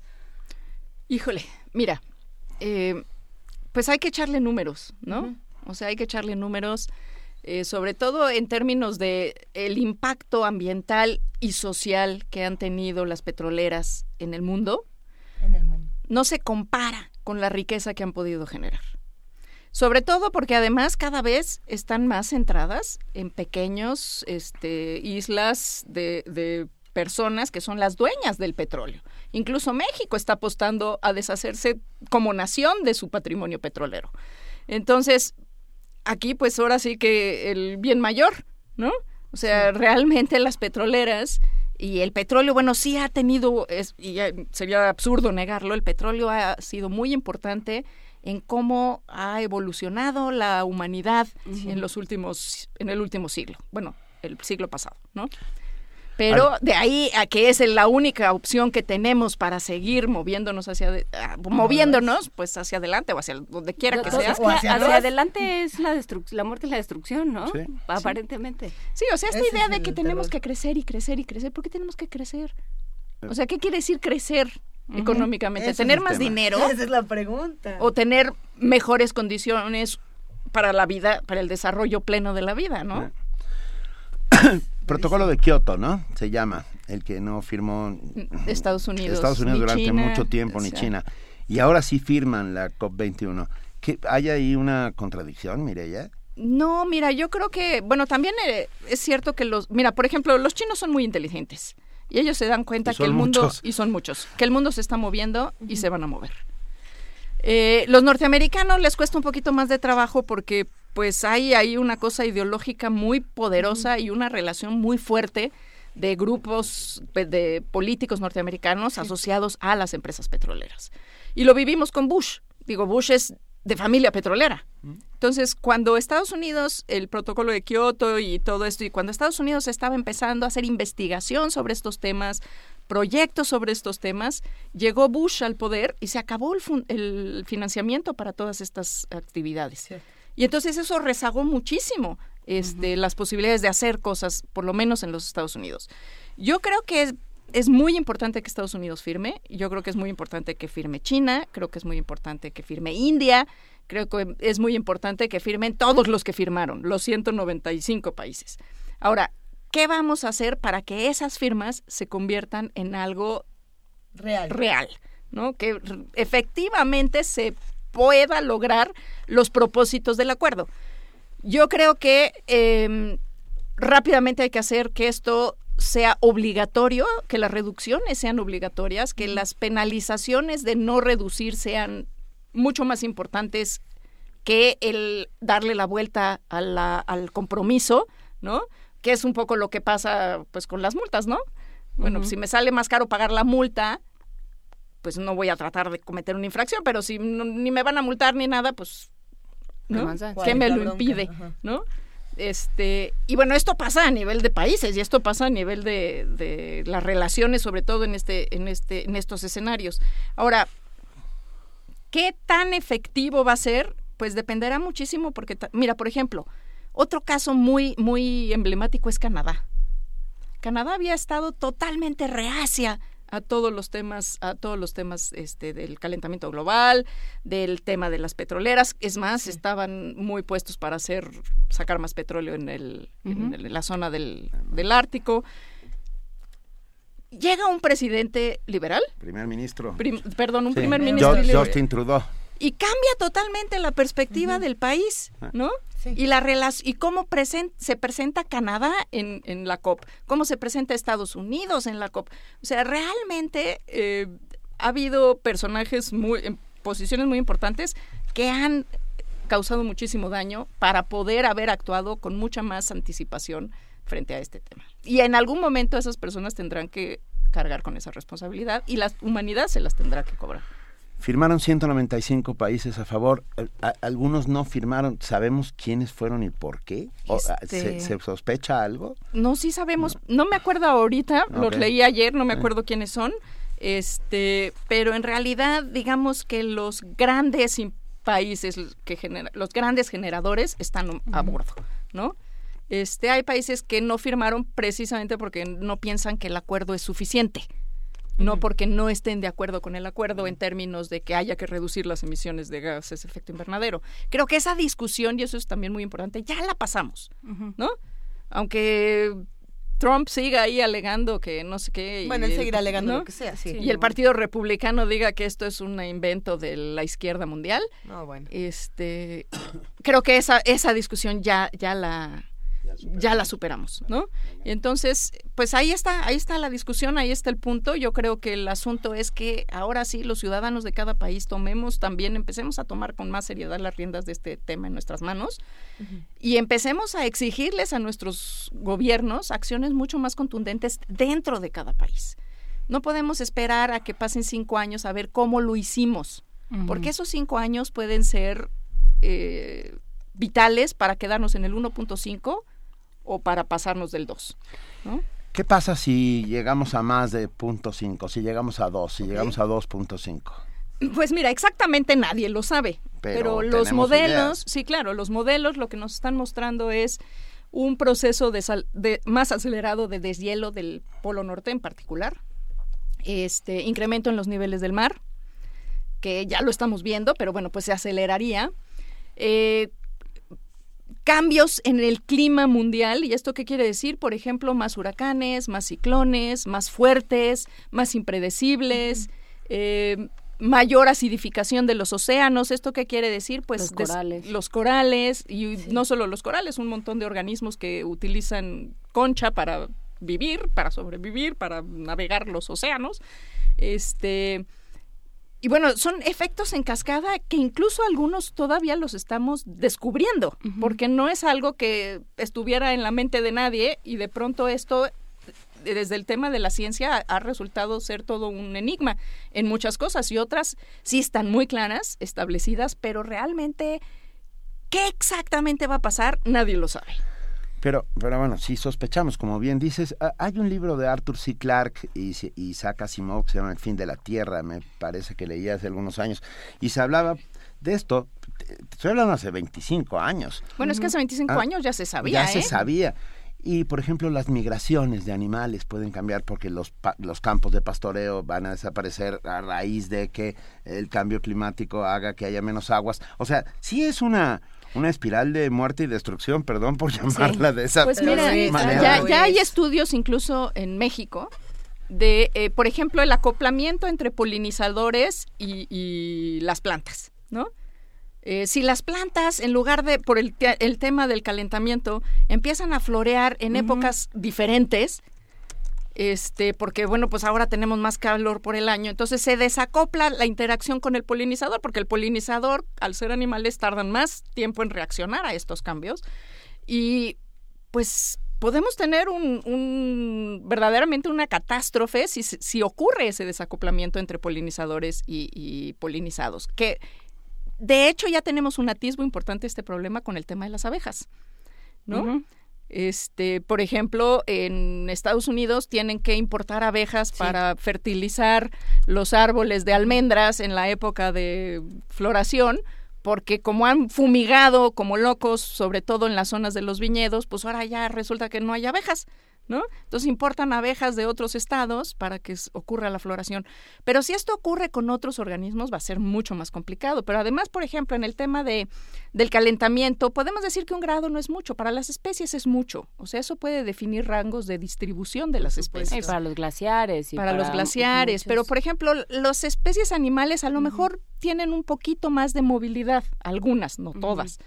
Pero las, especies terrestres, digo, perdón, las plantas, pues es prácticamente, las vegetales es prácticamente imposible que se cambien de lugar de un día para otro, ¿no? No pueden hacer esas migraciones que hacen este, los animales. Entonces, realmente estamos jugando con, con fuego. Estamos jugando la vida. A ver, ¿qué medidas tendrían que tomarse? Este, dejemos de lado la trompeta del apocalipsis pues no, no muy, no muy lejos, pero muy lejos. Solo muy rápidamente, se llama La ira de la tierra, Isaac Asimov, ah, Frederick Paul, eh, Arthur Clarke, sí, Clarke. ¿Eh? voy a apuntar. La ira de la tierra. Entonces, ¿qué se tiene que hacer? ¿Qué se tiene que hacer? ¿Qué, ¿Qué, medidas se toman para resolver este tipo de conflictos? ¿Qué medidas son las que ya se acordaron que se van a hacer?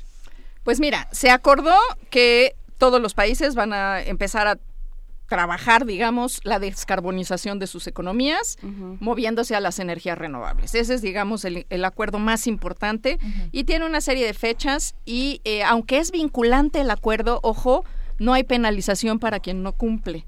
Y ese es un, tema importante. O sea, yo firmo y si no hago nada, no pasa nada. Pues no, porque todavía no hay. Pero yo espero que en la próxima COP pues ya haya un sistema un poco más estricto, ¿no? De cómo se va a llamar a cuentas a quien no cumpla. Ojalá que no sea con multas, este, porque bueno. Exacto.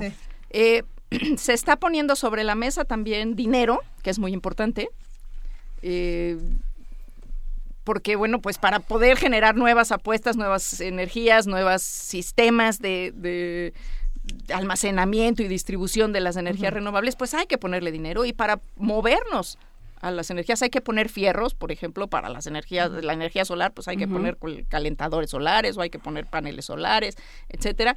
Este, pues también hay una apuesta de dinero y ahí, bueno, siempre ha habido esta discusión de los países digamos, eh, en vías de desarrollo versus los desarrollados, de decir, a ver, ustedes ya se desarrollaron con el petróleo y nosotros cómo vamos a quedar ahora sin petróleo. Entonces, bueno, el chiste es que eh, quienes se desarrollaron con el petróleo son quienes hoy tienen la mayor deuda con el planeta y con el resto de los países, ¿no? Entonces, bueno, que estos países tienen que poner dinero y eso también se acordó, se acordó por primera vez en París. De alguna manera hay un reconocimiento de los países este, más desarrollados, más ricos del planeta, de que ellos tienen pues una deuda con el planeta, ¿no? Este, entonces, no hay una varita mágica, no hay nada que digamos que esto lo va a resolver, ni va a pasar de hoy a mañana. Tienen que ocurrir muchas cosas, tienen que, eh, eh, por ejemplo, yo estoy pensando que las petroleras pues van a patalear durísimo, ¿no?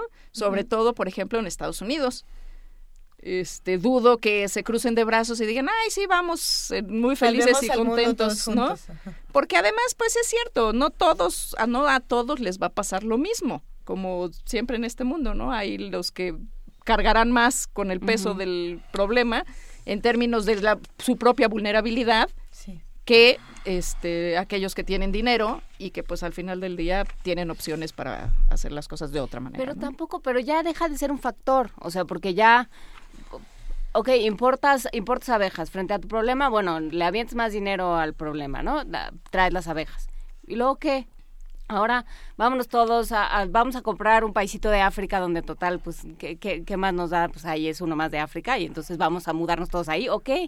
No, bueno, ya no hay, hay un momento que ya no se soluciona con dinero. Absolutamente no se soluciona bueno, no se soluciona con dinero y sí, porque la inversión que necesitamos para movernos requiere mucho dinero, aunque también requiere mucha voluntad. ¿De dónde va a salir ese dinero? ¿De dónde va a salir? Y otro tema que hay que empezar a trabajar ya y también se vio en París es el tema de la vulnerabilidad y la resiliencia.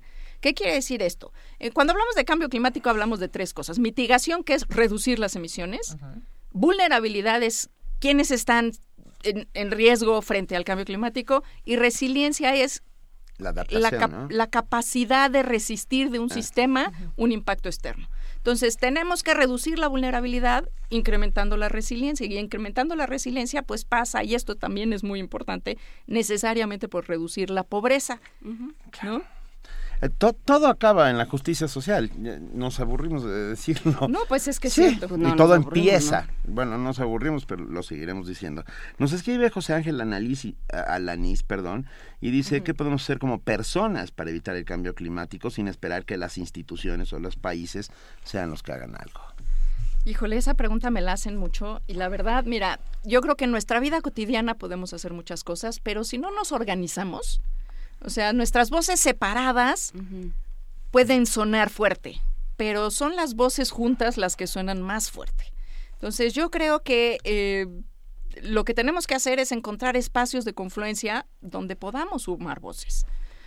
No es fácil, están muy desgastados los procesos sociales, estamos muy golpeados, ¿no? Este, y la crisis, las crisis pues generalmente también generan este impacto de atomización pero yo creo que aquí lo que tenemos que hacer es ir sumando las voces de todas las personas porque podemos hacer acciones cotidianas y van a ser muy importantes. Todo lo que dejemos de hacer también va a ser importante. Por ejemplo, si nosotros dejamos de usar plásticos, es una medida que si la hago yo sola, pues no tiene mucho impacto, pero si la hacemos los 130 millones de mexicanos que vemos en este país, pues tendrá un impacto mucho más grande. ¿no? Y así poco a poco. No envolvamos los regalos de Navidad por ejemplo. Por ejemplo, no envolvamos, como decimos nosotros, sin moñito y sin bolsita, por favor. Sí, porque... El cariñito va en el regalo, que además no necesita ser tampoco un regalo físico, pueden ser muchas otras cosas, ¿no? También nos pregunta Nelia Fernández, ya volviendo, poniéndonos ya más en, en tono Asimov, Benito. Sí, ¿Cuándo vamos a hablar de política sobre reproducción? por ejemplo. ¿Cómo, cómo que, como en China? O, sea, reproducción. que por ahí va. Supongo yo también. Claro. No, no, está supongo, Nelia, dinos si no, que estás hablando sobre somos cada vez más. Ah, las políticas de reproducción. A, ver, la India se va a convertir en el país más poblado del mundo dentro de los próximos... Dentro de 10, 15 años. 9. 9, 8, 7. yo leí que eran los próximos No, bueno, y China acaba de cambiar la política de 1 a 2. Uno, a dos. pueden tener dos. a dos, porque bueno, también es que bueno, fíjate lo, que, generan esas políticas, ¿no? Lo que Ahora está resulta que en China está llena de hombres solos no, va a ser, va a ser la China de los hombres solos. Y de niños metidos en un closet que nunca existieron y que son los segundos hijos, que ahorita están empezando a aflorar. A ver, ya aparecieron nuestros compañeros Pili Duke y Cristian Araiza que dicen, ok, uh, usar energías renovables ayuda más, no es suficiente. Estudios científicos y aquí cada vez que se dice estudios científicos yo respaldan que se contamina más por la crianza animal. Y también Pili Duke dice, cada quien debe hacer su parte, no consumir animales y derivados. Acusan a los petroleros, pero cuando son sus platos, ¿qué?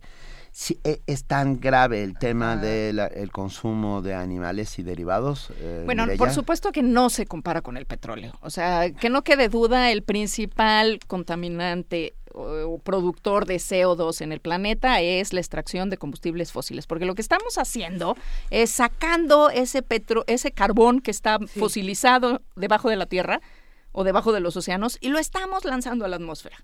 Entonces, ese es el principal contaminante eh, o bueno, no contaminante, porque no necesariamente es un contaminante en el sentido de que respirarlo nos hace daño, es un contaminante en términos de que está afectando la composición de nuestra atmósfera. Ese, la producción de, de, el uso de combustibles fósiles es la principal fuente. Por supuesto que eh, también el, otras actividades humanas pues lo generan, ¿no? La agricultura, la ganadería, la, deforestación, ¿no? Son también elementos muy importantes en este proceso. O sea que también la agricultura. O sea, digamos que vivir, vivir mata. Mata.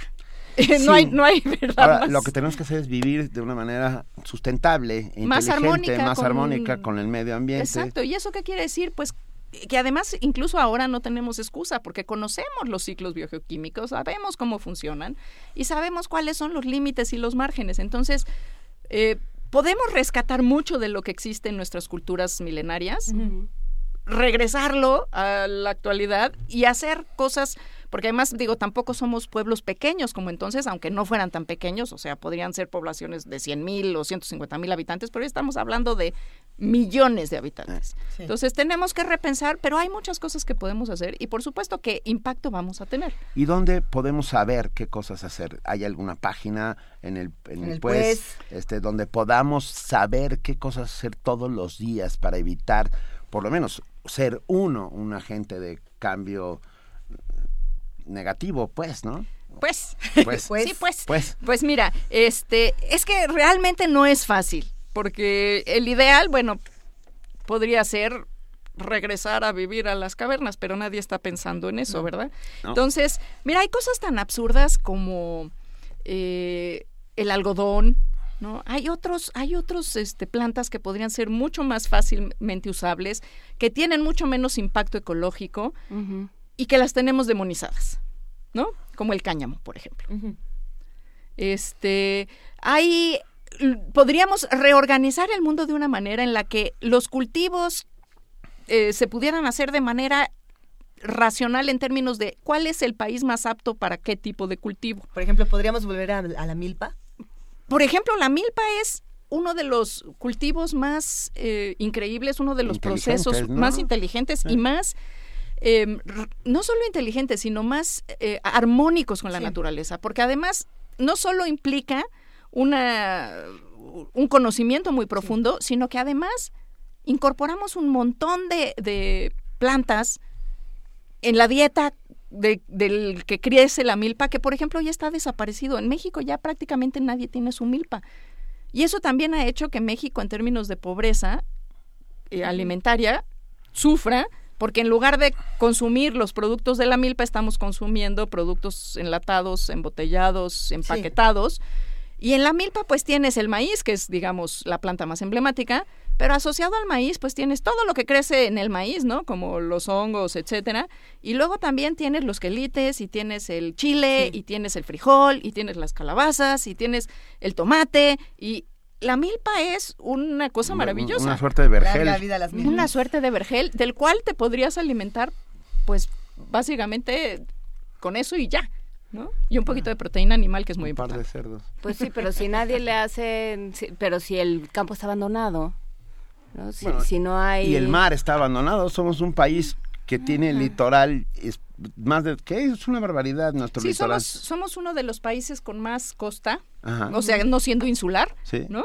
Que tiene más costa, porque tenemos toda la costa del Pacífico, toda la costa del Atlántico y todo el mar Caribe. Y el, y el mar de Cortés. Y, mar, el mar de Cortés. Y no tenemos una flota pesquera y no tenemos una flota pesquera y, y además vienen de, embarcaciones de otros países chinos, ¿no? Por ejemplo, que se llevan nuestra totuaba y entre la totuaba se llevan a la vaquita marina. ¿Por qué no? ¿No? Este, y la verdad es que tenemos muy, mira, en general yo creo que México es un país que tiene un enorme potencial y que los últimos 20 años han sido muy críticos en términos de yo siento una involución en el proceso del país como, como país, crecer como país. Han crecido grandísimamente, enormemente, poquitas fortunas. ¿no? Así es. Pero como país realmente yo siento que estamos peor que hace 20, 30 años. Lo estamos. Pregunta Rodrigo Garro para, que quiere poner una milpa en su azotea. Padrísimo. ¿Que que dónde se informa? Que se informe con nosotros. Nosotros tenemos una milpa en la azotea de la Coordinación de la Investigación Científica Este, y le podemos explicar exactamente cómo, cómo hacer el proceso, qué sembrar, cuándo sembrar. En cómo- enero, Rodrigo. En enero, Sí, sí, en enero. de No, es que mire, ya el año ya se acabó. ¿Qué, ¿Qué vas a leer esta? Perdón, estoy haciendo un cambio climático violento. Violento, y además la vas a pescar en curva. La voy a pescar en curva. ¿Qué vas a leer estas vacaciones, Mireya y más? Pues mira, me fui a la FIL Eh. a presentar un par de libros. Ah, ya Yo te nos vi, vimos, yo te vi, yo te vi. vimos, ¿cómo no? Confieso que andaba yo por allá. Este, y bueno, ahorita estoy leyendo uno de Padura, que Ah. además me dedico. Ok. Tuve la fortuna de. Y, eh, y ¿Cuál de Padura? ¿Los demonios de No. ayer? Mm, Los de... No, el- no. El, el- Los- el ¿cómo se último, ¿no? El último, ¿cómo el se llama? pasado, eh, los Eh, demonios, el pasado del Lo ayer. estoy leyendo pero- y no me acuerdo de... Ahora te lo digo. el- Ahorita lo buscamos, sí. El Alzheimer y yo tenemos una relación muy... Muy estrecha. Muy estrecha últimamente. Y, y, bueno, yo también, y además tengo un nuevo amigo italiano que se llama Franco Deterioro. o sea, ¿qué quieres que te diga? A ver, Es- espera, estoy buscando. Muy bien, Padura. a Padura. Padura, este... Tengo por ahí pendiente uno de Murakami. Y me compré, que no he leído nada, eh, un libro del nuevo premio Nobel de Literatura. De Alexievich. Que a quien no conozco y dije, bueno, pues no puede ser que no la conozca. Está, entonces, está buenísimo ahí. y, y está durísimo. Eh, eh, me imagino. ¿Pero cuáles trajeron? ¿Voces de Chernobyl? Los dos, Vos- salieron los dos. Sí. Voz de Chernobyl y las mujeres de, de la guerra. Yo me- Están durísimos. Me compré los dos y ahí los tengo en mi buró, en mi mesita de noche, esperando terminar Juntar Padura fuerzas. para... Sí, oye, luego lees esos y sales un poco deprimido, pero ni modo, es así No, es no, la vida, ¿no? Esas son las recomendaciones de lecturas navideñas. ¿Alguna recomendación de lectura que podamos hacer para informarnos más sobre el cambio climático, sobre lo que está pasando con la COP? ¿Qué nos recomiendas? ¿A qué sitios nos acercamos? ¿A qué libros nos acercamos ya para despedirnos? Pues yo les recomiendo muchísimo que eh, busquemos, por ejemplo, la información que va a sacar eh, la NOAA, que es la, la Asociación de Atmosférica y, y de, de Estados Unidos. Eh, les recomiendo muchísimo que busquemos, por ejemplo, el art- que leamos el artículo de Joan Martínez salí en la jornada hace un ayer o antier. eh, porque son visiones contrastantes, ¿no? Unos están viendo el macro y otros están viendo lo que está ocurriendo a, a, a piso, ¿no? Y pues que sigan buscando entre los diferentes espacios que hay en la red, o sea, realmente es muy difícil La novela de mi vida. la de novela Padura. de mi vida de Padura. Ok. Ahí está, la recomendación de Mireya Imar. La novela de mi vida de Padura. Sí, no, realmente, fíjate que Padura fue algo que a mí me sorprendió muchísimo la primera vez que lo leí. Es Quedé fascinante. prendada de él, aunque me me des destrozó no sería la palabra, pero me desmontó todas mis mis castillos atávicos, Qué ¿no? bueno, ¿no? El, el, El hombre que amaba a los el perros. hombre que amaba a los Es una perros. maravilla. Ah, bueno, sí, ¿no? sí, La claro. relación con la Guerra Civil Española, la Ah. relación con la Unión Soviética, la relación con Cuba. Realmente es un libro que yo recomiendo muchísimo, que me encantó, pero sí fue duro leerlo. Para mí, en lo personal, fue muy difícil Sí, es un, es un libro que disecciona de alguna manera eh, todo ese momento, ¿no? Quién estaba participando, qué era lo que estaba pasando, y todo, además, convertido en una novela que no puedes dejar. No, súper bien escrita, qué bárbaro. bien O sea, yo hacía tiempo que no escribí, que no leía algo tan bien escrito en, Ah, sí, en eso, castellano. eso se Haga- agradece, ¿no? ganó Leonardo Padura el príncipe, el princesa de Asturias de las letras Sí. eh, y además es un maravilloso tipo. Lean, ahí está El hombre que amaba a los perros, Herejes, ah, La novela, novela de, mi vida. Todas mi vida, las, eh, las novelas Las del de su- detective Mario Conde, que no es el nuestro, que no es es otro el Mario nuestro. Conde. Otro Mario Conde. No teníamos registrado el nombre, ya ven, eso pasa. Hay una que pasa en el barrio chino, que es buen, el barrio chino en Cuba, que Buenísimo. en La Habana, perdón, que es buenísima también de Mario Conde, ¿no? Yo lo que pasa es que ya los títulos se me barren, pero Muy bien. El chiste es leerlo. Gracias. El chiste es acercarnos a los autores. Gracias Mirella por estar aquí, gracias por estar siempre ah, y gracias por el pues. Y ahí estamos. no, pues muchísimas Pues- gracias a Pues sí. ustedes. Este, un beso muy grande y que el año que viene nos salga bueno. Que nos salga bueno y hagamos todo lo posible para que nos salga. Quiero decir, eh, Cada seamos quien nuestro- conscientes, claro, lo que desde nos nuestra toca. pequeña trinchera hagamos que el planeta...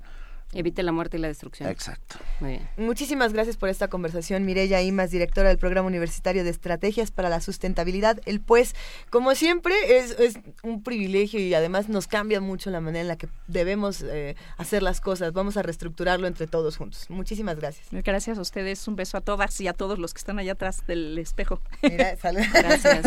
Ah, Alicia y sus amigas. Primer movimiento. Donde la raza habla.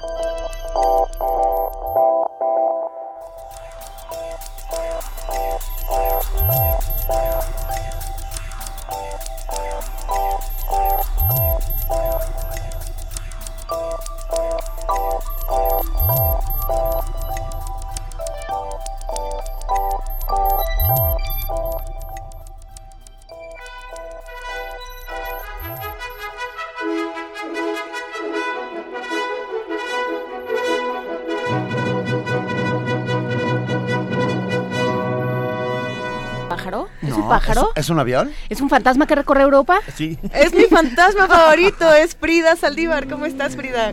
Hola, Frida. muy buenos días, ¿cómo están todos? ¿Qué va a pasar? ¿Qué es Guillermo Tell? ¿Nos No, faltó? bueno.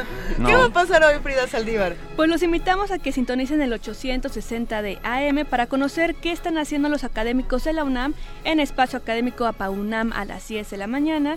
Y también ya tenemos la, la retransmisión de los programas del acervo histórico, es a las 5 pm, el cine y la crítica de Carlos Monsiváis, con varias voces, precisamente la de Carlos Monsiváis, Claudio Obregón, Beatriz Bueno, entre otros. A las 6 de la tarde tenemos La hija del judío de Justo Sierra, en versión de Margot Glantz, bajo la dirección de Eduardo Ruiz Aviñón.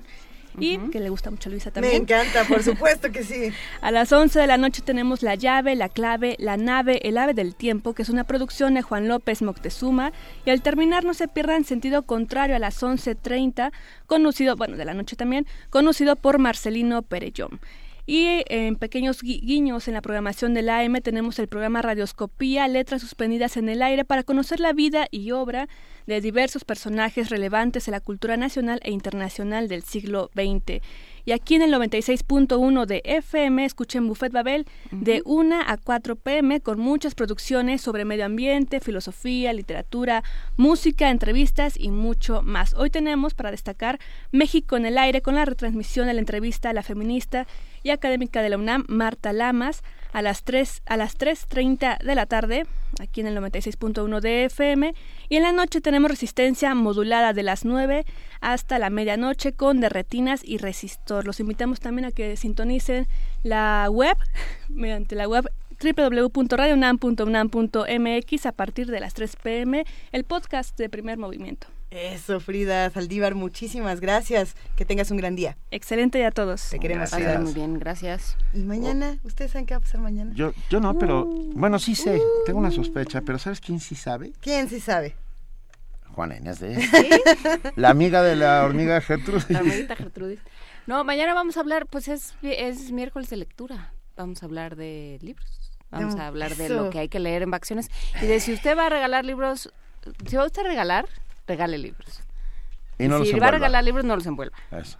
Sí. Y no se los coma en el proceso también. No se los coma, pues hay, ni- pues no hay un índice importante entre libros para niños, por ejemplo, de el libro más mordido. ¿En serio? ¡Qué sí, bonito! claro, porque es un, es un símbolo de, sobre todo entre niños, entre niños, entre los verdaderos infantes, que son los que no hablan, este, sí se, sí se toma en cuenta cuáles, cuáles babean con más fruición, porque tiene que ver con una La cosa textura. afectiva, ¿no? Con una Ah, cosa con- afectiva y emotiva, es su libro. Entonces lo marcan. Con, Yo- con babita. Con babita bastante. Con babita mágica. Babita no, mágica. No, no, de la pegostiosa y horrenda, sí, no. Yo No hay nunca, de otra. Sí, bueno, nunca he mordido un libro hasta ahora. Pues, ¿Por, por, por qué no te ponían uno a tu alcance cuando eras pequeño? Porque cuando era pequeño no había libros para niños como los hay ahora, quiero decir. Y eso es cierto, ¿eh? ha crecido la literatura infantil y las posibilidades que hay enormemente. Encontré unas cosas en Guadalajara. No, Ay, bueno, maravillas. Maravillas, maravillas. Los libros ilustrados de Clarice Lispector para niños, por favor, consíganlos. ¿De dónde son del fondo? En Conaculta me parece que uno los puede encontrar y son una belleza. Sí, Clarice Lispector es una eh, autora genial para adultos, Oye, y para otro, niños. ¡Qué cosa! Brasileña. otro del que no hemos hablado, que es el- la nueva versión del Farabef, con encuadernación japonesa, con montones de caligramas, es una, Uy, una maravilla. Y ya lo vi. Editada por el Colegio Nacional. Y ya Está lo hablando de Faraber de Salvador Elizondo. Y ya lo manoseé.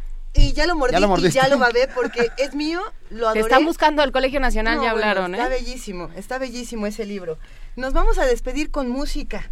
¿Qué les parece? Nos Muy parece bien. Gracias, Juana Inés de esa. Muchísimas gracias. Un inmenso placer estar con ustedes Juan Inés, Luisa Iglesias, querida Juana Inés de esa, querido Benito Taibo. Y por supuesto con toda, bueno, pero y la producción, y la bella producción. y la maravillosa producción de Primer Movimiento que está aquí siempre al pie del cañón. A ver, ahí les va, nos vamos a despedir con esta canción. Resulta que tuve una discusión con Norberto, un radio escucha que dijo que quería escuchar a Pink Floyd y discutimos si The Wall o The Dark Side of the Moon era mejor y ganó Time, que es esta canción del álbum ah, o sea, ninguna de las dos. Moon. Sí, del álbum de ah, Dark Side of the Moon, que es una belleza y esperemos que lo disfruten esta mañana. Nos vamos, esto es Primer Movimiento. El mundo desde la universidad, Pink Floyd.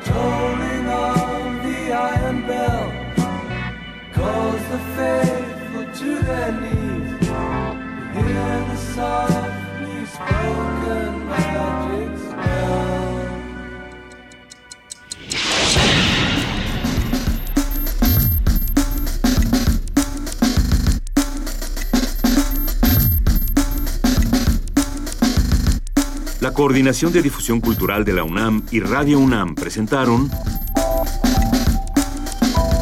Primer Movimiento. El mundo desde la universidad.